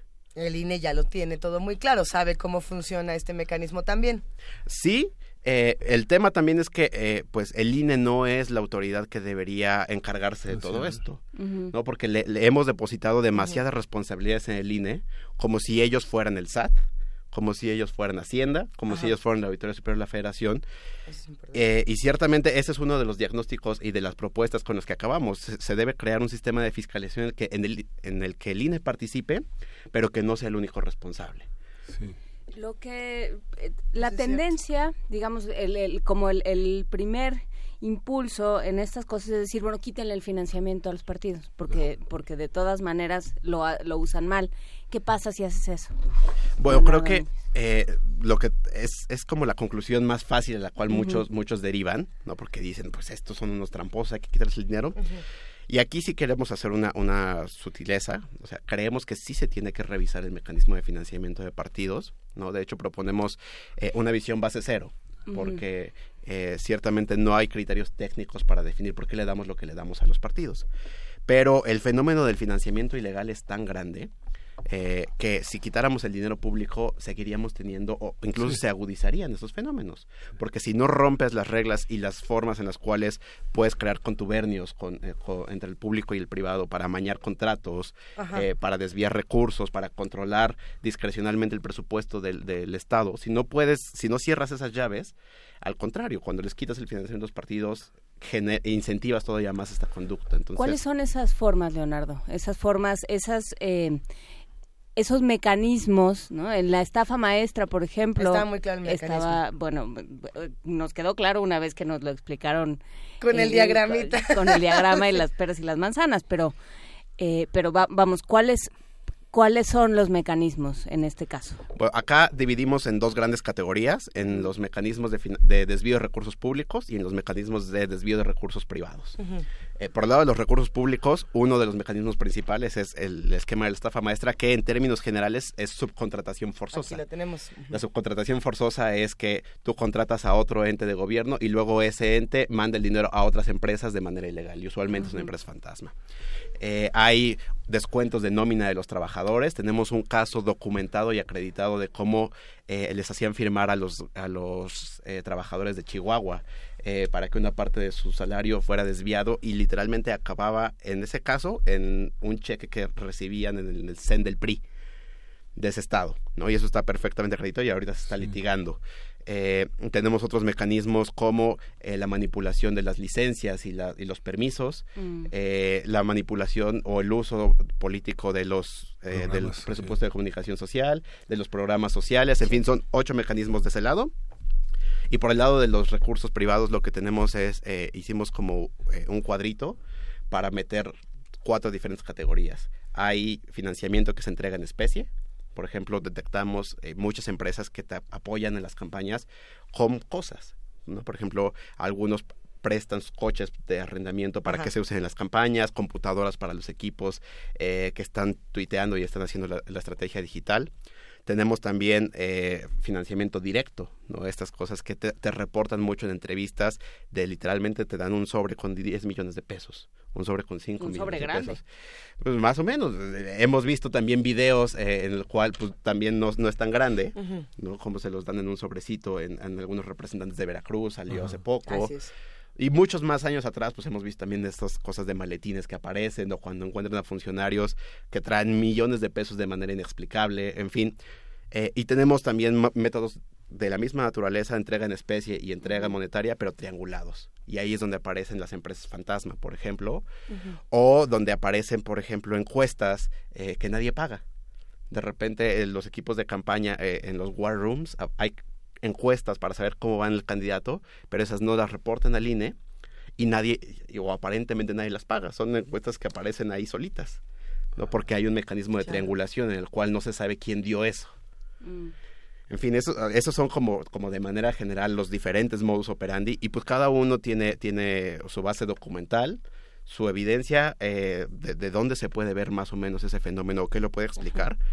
Y también pues mucho de esto es investigación cualitativa. ¿no? Como mencionaba al principio, nos dedicamos a hacer eh, un montón de entrevistas, eh, poco más de 60 entrevistas con funcionarios y con personas de primer nivel involucrados en Claro. esto. Logramos entrevistar gobernadores, exgobernadores, ex candidatos presidenciales, operadores políticos, dueños de medios de comunicación, empresarios, pues para tratar de tener como, como la mejor imagen. A ver, Leonardo, me llama mucho la atención preguntarte cómo les fue en este proceso de, de investigación y de hacer todas estas entrevistas, porque no creo que hayan sido los mejor recibidos de, ah, sí, pásale, te voy a contar cómo hago mi, mi trampa por acá y ¿Cuál era la mecanismo. motivación ¿Cómo- de, de estas personas? ¿Cómo fue? Cuéntanos. Ahora, yo creo, que, yo creo que eso le sorprendería porque hubo muchos casos de operadores políticos que al contrario, cuando te hablaban de su trabajo te lo decían con una naturalidad, así como yo te estoy hablando de mi, de mi chamba, ellos hablaban de la suya, como, Wow. como ya sin que les generara Qué ningún duro. conflicto este, de conciencia ni, ni democrático, porque eso hacen todos los días. ¿No? O sea, hay operadores políticos que se han dedicado por 10, 15, 20, 30 años a hacer esto y no les parece nada mal. Entonces, eh, muchos de ellos te decían, pues te lo cuento porque te lo podría contar cualquier otro, porque todos lo hacemos. Sí. porque todos lo vemos". Simplemente el- la idea de que las personas tienen precio es uno de los, una de las hipótesis de trabajo más interesantes. El pensar que la compra del voto puede hacérsele a una persona que puede vender su participación política, esa es una idea de la democracia y una idea de lo que valen las, personas, ¿no? Exacto, y que, y que muchos también eh, se ven a sí mismos eh, como mercenarios, en, en cierto sentido. Una, hay un capítulo bien bonito sobre clientelismo electoral que te relata cómo es bien curioso que en algunos estados hay estructuras que se rentan prácticamente para cualquier fin. Entonces, en la época de, de el levantamiento de firmas para independientes, esas estructuras estaban levantando firmas. ¿No? Y cuando llega el periodo de campaña, esas mismas estructuras ahora se convierten y hacen otra cosa, ¿no? Porque, porque hay muchos líderes y personas que están dispuestas ahora pues, a vender su voto o a vender Claro. su operación electoral eh, para mover clientelas. que tiene que ver con, eh, con que la política es negocio. O sea, en, en este país la política es un negocio y entonces, eh, pues, o, o, o- o haces un servicio y cobras en ese momento o cobrarás cuando sea, cuando sea presidente municipal o gobernador o presidente tu candidato. Eh, y entonces, bueno, pues eso tiene sentido. ¿Cómo, cómo no, no hay forma, no, no eh, evalúan esta otra parte de cómo dejar de, de que la política deje de ser negocio? Sí, eh, pues al, al, final del documento tenemos un decálogo ¿no? de 10 acciones de política pública que podríamos empezar a implementar. Y la idea general es que hay que romper la lógica por diferentes ángulos, uh -huh. no precisamente como la, la política es negocio porque puedes usar discrecionalmente el presupuesto, no porque tú puedes asignar discrecionalmente quién es el ganador de un contrato. No imagínate, a nivel nacional, 75% de todos los contratos que se asignan se dan de manera directa, es decir, sin que haya licitación y concurso público. Entonces, literalmente el gobernador, el presidente municipal decide qué empresa gana eh, el, el, contrato de los uniformes escolares, uh -huh. ¿no? o, el, o, el, contrato de eh, la, los desayunos en una prisión o los desayunos en una escuela. Y si el ahí es donde surge como el primer eh, elemento para que haya sido un empresario relacionado con esa industria el que participa antes en la campaña para luego beneficiarse. Entonces hay que romper esos mecanismos eh, de uso discrecional del presupuesto, eh, de la contratación de obra pública y al final también hay una propuesta bien bonita que es eh, que deberíamos discutir el voto obligatorio. Sí, esa es muy, muy, la Constitución ¿Cómo? lo marca. La, es un, a mí eso me llama mucho sí, la El atención. voto obligatorio es constitucional. O sea, es obligatorio. Es obligatorio. El tema es que no tenemos un esquema eh, de sanciones o, o, para, para obligar a que, se, a que realmente se cumpla. Sí. Eh, y la lógica que tenemos acá es una propuesta un poco controversial, pero... A ver, eh, venga. lo que detectamos en el estudio es que el dinero, una vez que ya entra a las campañas, el principal destino es el pago de las estructuras clientelares. ¿no? En promedio, en un estado te cuesta 290 millones de pesos pagar una estructura clientelar. ¿Y qué hace una estructura clientelar? Pues el día de la votación se trata del acarreo, ¿no? Todos hemos visto que de repente se multiplican los camiones y los taxistas que están uh -huh. llevando eh, y trayendo gente a las casillas. La lógica ahí es que a, a, los partidos les conviene movilizar a su voto duro, ¿no? Y llevarlo a la casilla. Si lográramos transitar a un esquema de voto obligatorio, ese costo se lo transmitiríamos, más bien se lo quitaríamos a los partidos y lo dispersaríamos en la sociedad, porque eh, ya no tendrían que preocuparse por llevar a las personas a votar, porque la gente tendría que ir a votar por sí misma. Claro. Y eso también ayudaría a la democracia, porque eh, eh, cuando hay tasas de participación de 30, 40%, pues gana quien tiene más voto duro. Uh -huh. Pero si tienes sí. tasas de participación de 80, 90%, pues la gente eh, en un primer momento tal vez no, no, ejercitará su voto de manera totalmente consciente o, razonada, pero eventualmente esto se convierte en un ejercicio virtuoso, donde sabes que si tienes que ir, porque tienes que ir la primera vez, tal vez no lo haces tan bien, pero después ves que tu voto tiene consecuencias, que tu voto eh, cuenta porque todos están votando. Eh, y pues lograríamos empezar a, a pegarle también a las estructuras clientelares haciendo esto. Está bueno. Es controversial y por supuesto que los que hacen comunidad con nosotros tendrán una opinión. Escríbanos, llámenos y díganos qué les parece. Eh, Juan Inés, por aquí tú también tienes comentarios. Pensaba también, y, y lo, lo, dijiste hace rato de, de, pasada, Leonardo, ¿qué pasa con el crimen organizado? ¿Con, ¿En qué momento toparon con el crimen organizado en su investigación? Eh, Ahora, aquí sí tengo que poner una, una pequeña salvedad. El crimen organizado lo detectamos como la tercera fuente eh, más sí. importante de financiamiento. Eh, sin embargo, por las características del fenómeno y por las herramientas a nuestro alcance, eh, no alcanzamos a pintarlo de, de una manera clara. Uh -huh. No, aquí sí eh, hay que reconocerlo, no tenemos una imagen clara de cuánto dinero entra porque eh, por naturaleza es mucho más difícil todavía eh, y mucho más arriesgado tratar de entrar a este fenómeno. Entonces, eh, lo pinceleamos como un fenómeno que hay que atender, eh, pero eh, digamos que ahí pero sí rebasa. es exactamente sí. está mucho más allá de nosotros metodológicamente como es que es, forma parte de los dineros en efectivo la, y los pagos en especie que son las características del financiamiento privado así es el, ¿no? pero pues el tema es que el, el crimen organizado tiene a veces eh, la, el último esquema de financiamiento que es la violencia ¿Sí?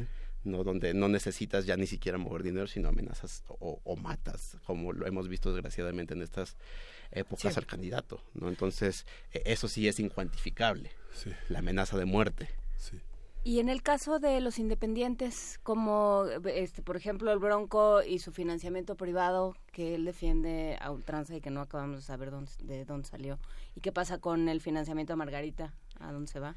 Ah, Ahora, el, el, esquema del Bronco es uno de los más interesantes porque forma parte de un modus operandi que está descrito acá, que es la triangulación de recursos.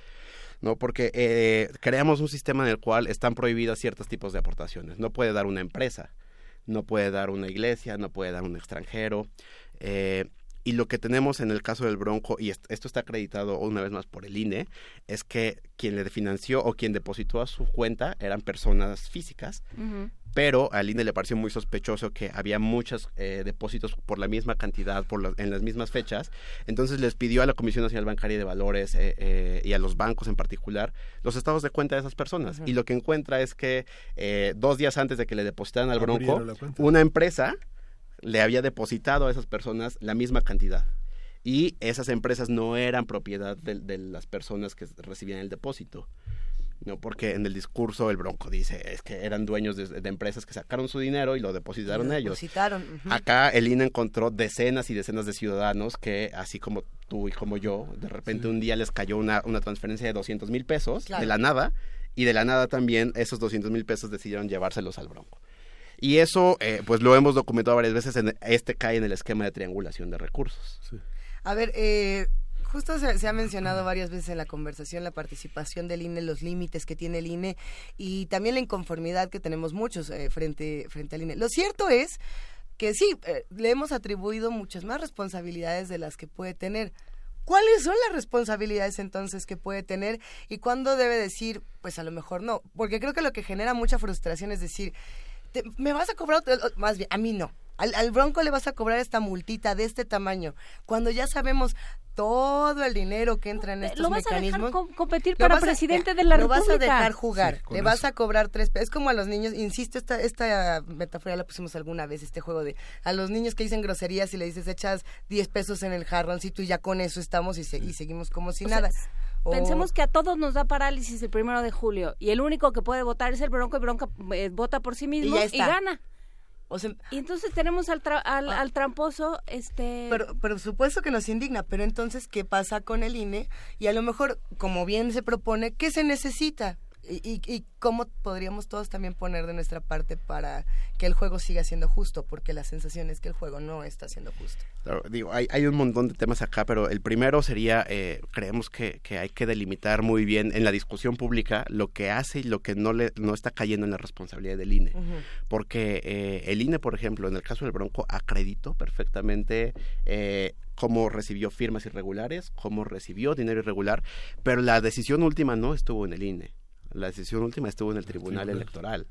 Ah, bueno, eh, pero yo como INE digo, está muy mal. Bueno, dame 30 pesos. O, o, el tribunal dice, tú regresas. ¿Y el INE qué dice? Ay, bueno, pues ya no pero quedó es que no está en Pero es que no está en las facultades del INE. Es, complicadísimo porque... yo quiero que esté en las facultades. Claro, no, de hecho, eh, por ejemplo, el consejero Ciro Murayama eh, fue muy, muy duro y muy transparente cuando acató la decisión. Dijo, nosotros acatamos porque eso dice la Constitución, pero no dejamos de exhibir las pruebas. Aquí está. ¿No? Entonces, eso es lo que también nos habla de un esquema que se tiene que redefinir, porque, por ejemplo, en el caso de dinero ilegal, eh, sucede lo mismo. El INE solamente puede sancionar cuando acredita que el dinero llegó a fines electorales. Pero en el caso de Asismex, se encontró con una empresa que movió más de mil millones de pesos. Lo que no llegó a fines electorales que pudo acreditar el INE, eso no le toca sancionarlo a él. Eso lo debería sancionar la FEPADE, eso lo debería sancionar el SAT, eso lo debería sancionar Hacienda. Y lo que pasa es que no tenemos articuladas esas cosas que están alrededor del INE, porque el INE es muy bueno para lo que hace. Eh, que es organizar que es organizar elecciones y ha hecho una chamba extraordinaria detectando gastos irregulares en cosas que se ven, porque el INE detecta eh, publicidad que no se reporta o cuando se subreporta en los mítines, pero el INE no debería andar buscando en las cuentas bancarias porque no es, no es lo que debería hacer esa institución. Una vez más, eh, eh, cargamos un poco de frustraciones porque le hemos cargado cosas que no deberían a una institución en la que confiábamos hace tiempo eh, y ahora se ha llenado de desconfianza un poco por nuestra propia responsabilidad. Y también ah, hay una parte tramposa, que es que en el INE están metidos los partidos políticos cuando no deberían. Es que también... Entre las propuestas que ustedes hicieron es la una, es establecer una normatividad bancaria para el acceso a cuentas y transacciones individuales. A quién le correspondería ese registro, digamos, poner la participación de la banca en una situación de transparencia frente a las ese tipo de operaciones, ¿qué significa en términos de privacidad de datos, de establecimiento de normas que ya están? por ejemplo, esto, esto cae totalmente en la regulación bancaria, pero eso parte de un diagnóstico que tenemos acá dentro que eh, en el reporte que es que desde hace algunos años existen unas cuentas que se llaman cuentas nivel 1 y cuentas nivel 2, que básicamente lo que significa es que para ciertas cantidades pequeñas, para cantidades menores a 10 mil pesos mensuales, los bancos pueden abrir cuentas anónimas. Es decir... A ver, a eh, ver, ¿cómo, cómo, cómo? cómo? Eh, eh, o sea, existe la posibilidad de que tú tengas una tarjeta del banco sin que el banco tenga un respaldo de tus datos. Sí, los montos que manejas son pequeños. Ah, pequeños entre comillas. Es un débito. Ah, yo tengo una, justo hicimos ese experimento. Recientemente hicimos Hay tarjetas que eh, si se utilizan en esquemas coordinados, te sirven para movilizar millones, y millones de pesos. ¿Qué pasa, por ejemplo? Perdón que me detenga un segundo ahí. Acaban de salir las nuevas tarjetas del metro, si no me equivoco, que son para metro, metrobús, ecobici, este... Mueve, mueve de ciudad. Mastercard, eh, abuelita en patineta con Crocs, etcétera, etcétera, etcétera en las que justamente el límite es de 15 mil pesos y entonces cualquier persona, la que sea, puede tener una de estas tarjetas. Y, no, y el banco no sabe quién las tiene. Exacto. Lo mismo lo hace Bancomer con tarjetas digitales. Lo mismo, lo mismo sucede en todo el país. O sea, porque hay una, una regulación bancaria que permite que existan este tipo de cuentas. Entonces, eh, también muchas veces el, el, INE lo que se ha encontrado es que hay mecanismos de dispersión de recursos en el cual acaban en, en tarjetas de este tipo y al final no sabes dónde acabó, porque lo único que ves o sabes es que todo salió en, en retiros de cajeros por todo el país. ¿no? Y no sabes quién lo sacó, no sabes quién es. Pero es que todo tiene, todo tiene que estar vigilado, digamos, ese anonimato, aparte de, una, de un concepto como de libertades que tuvieron un desarrollo en las tarjetas de crédito, en la que eh, todo ese tipo de tarjetas de a las que nos referimos ahora, todas son hackeables. Es que eh, creo que ahí está, está el punto, o sea, en esto en, esta, este, esto que profiere Miguel Ángel, donde todo tiene que estar regulado, yo lo que pienso es, el tema es que no importa los candados que se pongan, no importa cuánto se, se Más creativos. Siempre hay espacio para, o sea, si es una, ¿no? O sea, te lo dice la gente, bueno, pues así es, o sea, no podemos hacer nada si no ganamos, ¿no? O sea, tú quieres que haya calle, ¿no? Pues solo lo podemos hacer si ganamos y solo podemos ganar si hacemos la chamba. Y entonces ya parece que, es inevitable y que es una lógica incontestable. Claro, es como, como normalizar el fenómeno. Por supuesto. Pero también precisamente por eso queremos poner esta discusión, porque eh, eh, este reporte no nada más es para tirarse al suelo y llorar de, por la dimensión del fenómeno, sino es también... Se, vale tirarse ¿eh? al suelo cinco minutos, pero después... Se vale, pero también la última parte de propuestas de política pública es decir, sí es muy grande el fenómeno, pero también sí se puede. O sea, necesitamos... ¿Cuántas propuestas tiene este documento? Acá acabamos con 10 propuestas, con un decálogo de 10 acciones. Por eh, favor, ¿nos las puedes contar? Eh, aquí hay, hay de todo. Algunas son electorales, otras son bancarias, pero las principales es, uno, un esquema de, regulación electoral base cero. ¿no? Otra vez necesitamos, sí necesitamos revisitar eh, cuánto dinero le damos a los partidos y cómo, no eliminarlo, pero sí volvernos a preguntar cómo se hace. Aquí nada más les cuento una historia de cómo se determinó el tamaño de la bolsa. En 1996 se decidió cuánto dinero se le iba a dar a los partidos. Se crearon unas fórmulas, pero eh, esto está documentado en notas. En realidad se le preguntó al presidente en ese momento, Ernesto Cedillo, eh, cuánto dinero necesita el PRI para ser competitivo. ¿no? Ah. Y se eh, le dijeron X cantidad. Entonces, la instrucción fue, creen una fórmula que dé esa cantidad se creó una fórmula en la cual se multiplicaba el padrón electoral por la cantidad de partidos, eh, por el costo promedio de una campaña, que era una cosa totalmente arbitraria. Así se definió la primera bolsa de dinero. Y lo único que hemos hecho desde el 96 para acá es cambiar las, las fórmulas, pero para dar las mismas cantidades. Entonces ahorita tenemos una regla en la cual se multiplica 65% del salario mínimo, bueno, de la UMA ahora, por el padrón electoral. ¿no? Y la pregunta es, ¿por qué 65? ¿Por qué no 30? ¿Por qué no 40? Porque esa es la que da esa cifra que antes había dado. usar la regla de tres, Exacto. Entonces, lo que, lo que decimos es, creemos reglas mucho más transparentes, mucho más técnicas que no sean estas cosas. Eso es una legislación base cero. Eh, está la propuesta del voto obligatorio, que va encadenada también con que utilicemos urnas electrónicas, eh, que también aliviaría eh, muchos, muchos costos que ahorita tenemos asociados a los representantes de casilla. y muchos, muchas personas dicen, no, pero es que va a generar desconfianza porque se pueden hackear. ahorita tenemos voto de papel y tenemos la misma o más desconfianza. Entonces eventualmente podríamos blindarnos mejor con un sistema de unas electrónicas. Tenemos modificaciones. Ay, complejo, controversial también. Controversial, bueno, controversial, bueno, pero, también controversial. creo que si queremos si queremos atajar este fenómeno, pues tenemos que poner sobre la mesa eh, propuestas novedosas, propuestas controvertidas, porque claramente lo que tenemos ahorita no está funcionando de manera adecuada, ¿no? Y hay que pegarle. eh, otra de las propuestas es la legislación bancaria. Tenemos que modificar Importante. cómo se asignan los contratos en los estados para eliminar esta discrecionalidad. Tenemos que hacer que haya bancarización en los procesos de gasto público, porque eh, uno de los mecanismos que documentamos es que muchos municipios y estados eh, manipulan los recursos que son en efectivo. ¿no? Es muy fácil Claro. que en un palenque donde entran 15 millones de pesos, tú digas que entraron 10 millones y a ver, comprueba que no. Y eh, ahí ya moviste Tan, 5 tan. millones de pesos. ¿No? Entonces eh, necesitamos empezar a, a bancarizar, al menos por la parte del, del gobierno, la mayor cantidad posible. Tope necesitamos eh, modificar los topes de gastos de campaña porque tenemos estas cosas totalmente risibles. Un tope de 4 millones de pesos en un estado, pues Ajá. claramente te genera incentivos para ocultarlo todo para nunca alcanzarlo. También hay otra parte que es interesante, que es disminuir al mínimo la publicidad oficial y mecanismos para eliminar áreas con riesgo de empresas integradas verticalmente. ¿Esto no contradice de alguna manera la ley de comunicación social? Eh, pues un poco lo que lo que tenemos es que la- el uso o la- el presupuesto de comunicación social es uno de los que se utiliza con más eh, tintes políticos porque es el que tiene menos reglas. Eh, recordaremos que la, la Suprema Corte obligó a que se creara una ley de medios porque durante años se resistieron a legislar y la ley de medios que salió pues no, no arregló muchas cosas porque lo que tenemos es un presupuesto de comunicación social que los estados deciden a quién les dan y eso se utiliza como un premio o como un castigo. Entonces hay medios a los cuales les dan mucha lana a cambio de que sigan una línea. ¿no? Y entonces, de hecho, la relación es tan compleja que también por eso le dedicamos un capítulo completo. Hay un capítulo que se llama Los medios y la política, porque es una relación muy compleja de ida y vuelta en la cual eh, también el problema es que las, las empresas están verticalmente integradas. Esto significa que Claro. a veces el dueño de un medio de comunicación no solamente es dueño de eso, sino que es dueño de una pavimentadora y de una empresa de alimentos. Y, de- y entonces hay muchas formas por las cuales eh, puede regresar su inversión o su apoyo eh, a un candidato. Y eso pues claramente eh, se tiene que regular y se tiene que controlar. Y uno de los puntos es a través del, del control del gasto desmedido. en- ¿Quién debe, quién debe pagar las, las coberturas periodísticas?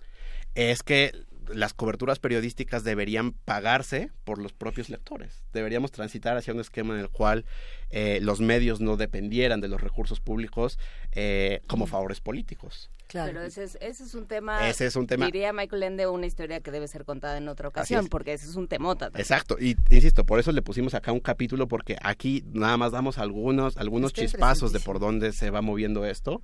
Hay unos cuadros bien interesantes de pagos a algunos periodistas, algunos medios eh, que revelan que aquí hay una relación una vez más de contubernio. Para, para ir cerrando esta conversación, se nos viene un poco el tiempo encima y quisiéramos que nos durara seis horas más. Eh, una de las propuestas finales, como ya se había mencionado, es el, el voto obligatorio.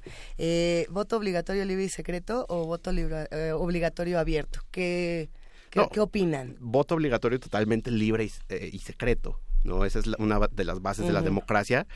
Eh, pero lo que sí creemos es que es muy fácil comprobar que votaste. Tu tarjeta pinchada, ¿no? Tu tarjeta con tu sellito. Eh, y también creo que debemos transitar a, a pensar que un esquema punitivo no es que te, de- te quiten dinero, ¿no? Pero podríamos encadenar otros trámites. Podríamos pensar, por ejemplo, que si no fuiste a votar, no puedes sacar tu pasaporte. ¿no? Y entonces ahí sí te lo piensas dos veces para no ir a votar. O, en fin, o sea, crear sanciones no quiere decir sacarle dinero a la gente. porque ¿Crear también- sanciones o incentivos? Incentivos, exacto. No crear lo sé, no lo sé, porque si no van a decir... Ahora van de la mano. Ahora Bueno. este se ganó 30 pesos más que este por Le votar. puedes poner lo que tú quieras, pues, pero sí, o sea, pues sí, son sanciones. Claro. O sea, hay Trámites. consecuencias. Ahora, güey, Crear consecuencias. Montessori, son consecuencias. pues sí, Pues, es interesantísimo. Pero bueno, lo que queremos hacer con ese reporte también es poner las cosas sobre la mesa, ¿no? que discutamos qué tanto, que sí, que no, eh, a partir de que le, pon- le ponemos ya números al fenómeno, porque claramente esto eh, nos está rebasando y está carcomiendo a la propia democracia, ¿no? Porque aquí se rompe eh, la idea de que mi representante me representa, porque si todo se lo debe a alguien más, pues a quien representa es a ellos y no a mí. Sí, eh, le pega a todo, digamos, ¿no? Le pega a este cómo te presentas a, a la urna, cómo, cómo de veras se puede defender esa, esa democracia, de qué estamos hablando cuando hablamos de la democracia mexicana.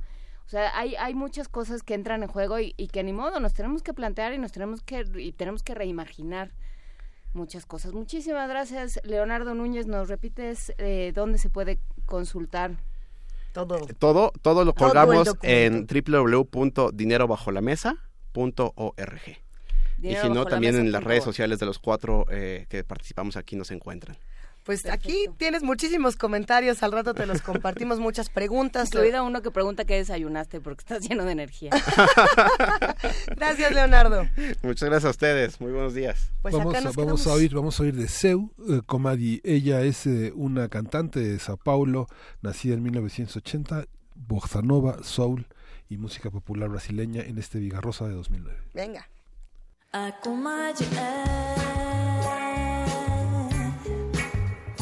ponta de lança. Às vezes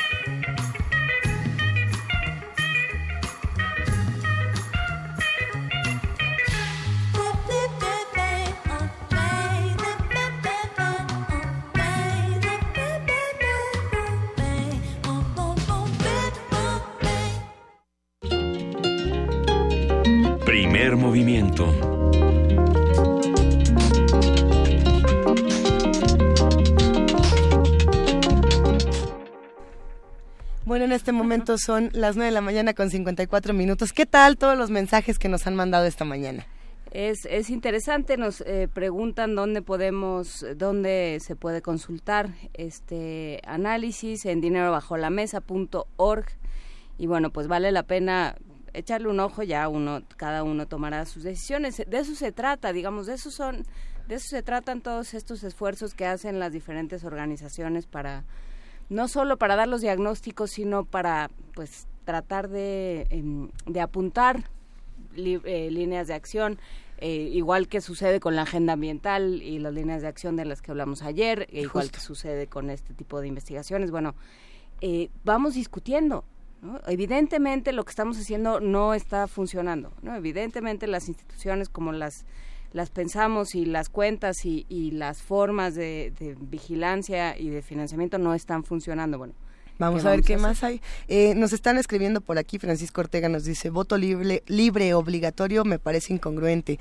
Eh, ¿Por qué? Cuéntanos más, Francisco, explícanos un poco más de tu postura para poderlo eh, charlar. Por aquí también eh, nos han escrito muchos mensajes. Mayra nos dice, en Bélgica te multan si no cumples con tu derecho de votar, pues es tu obligación.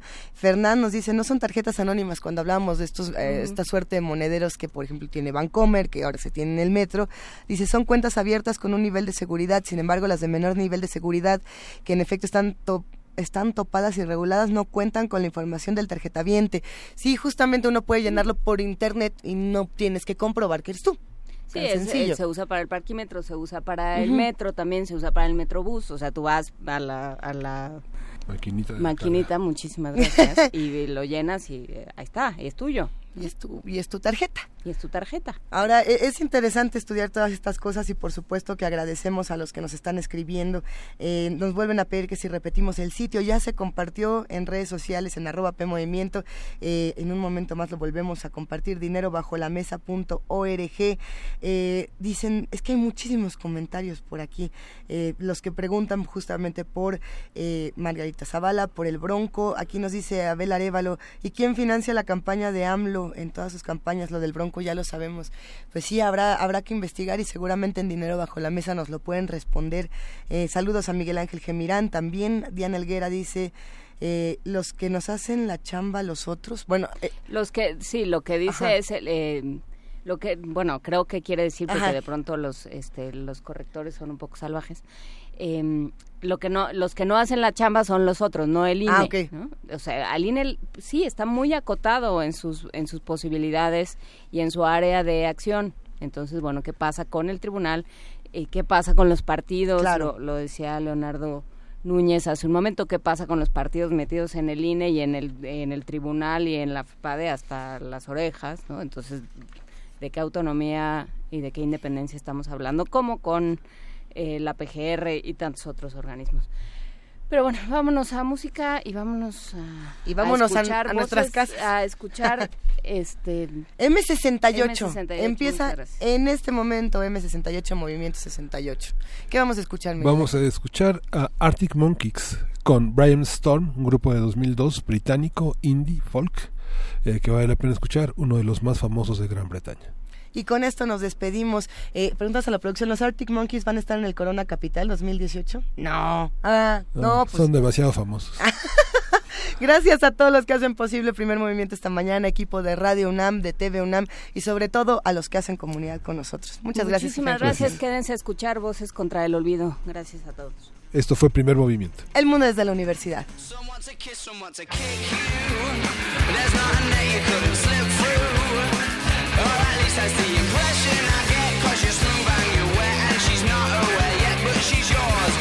saying you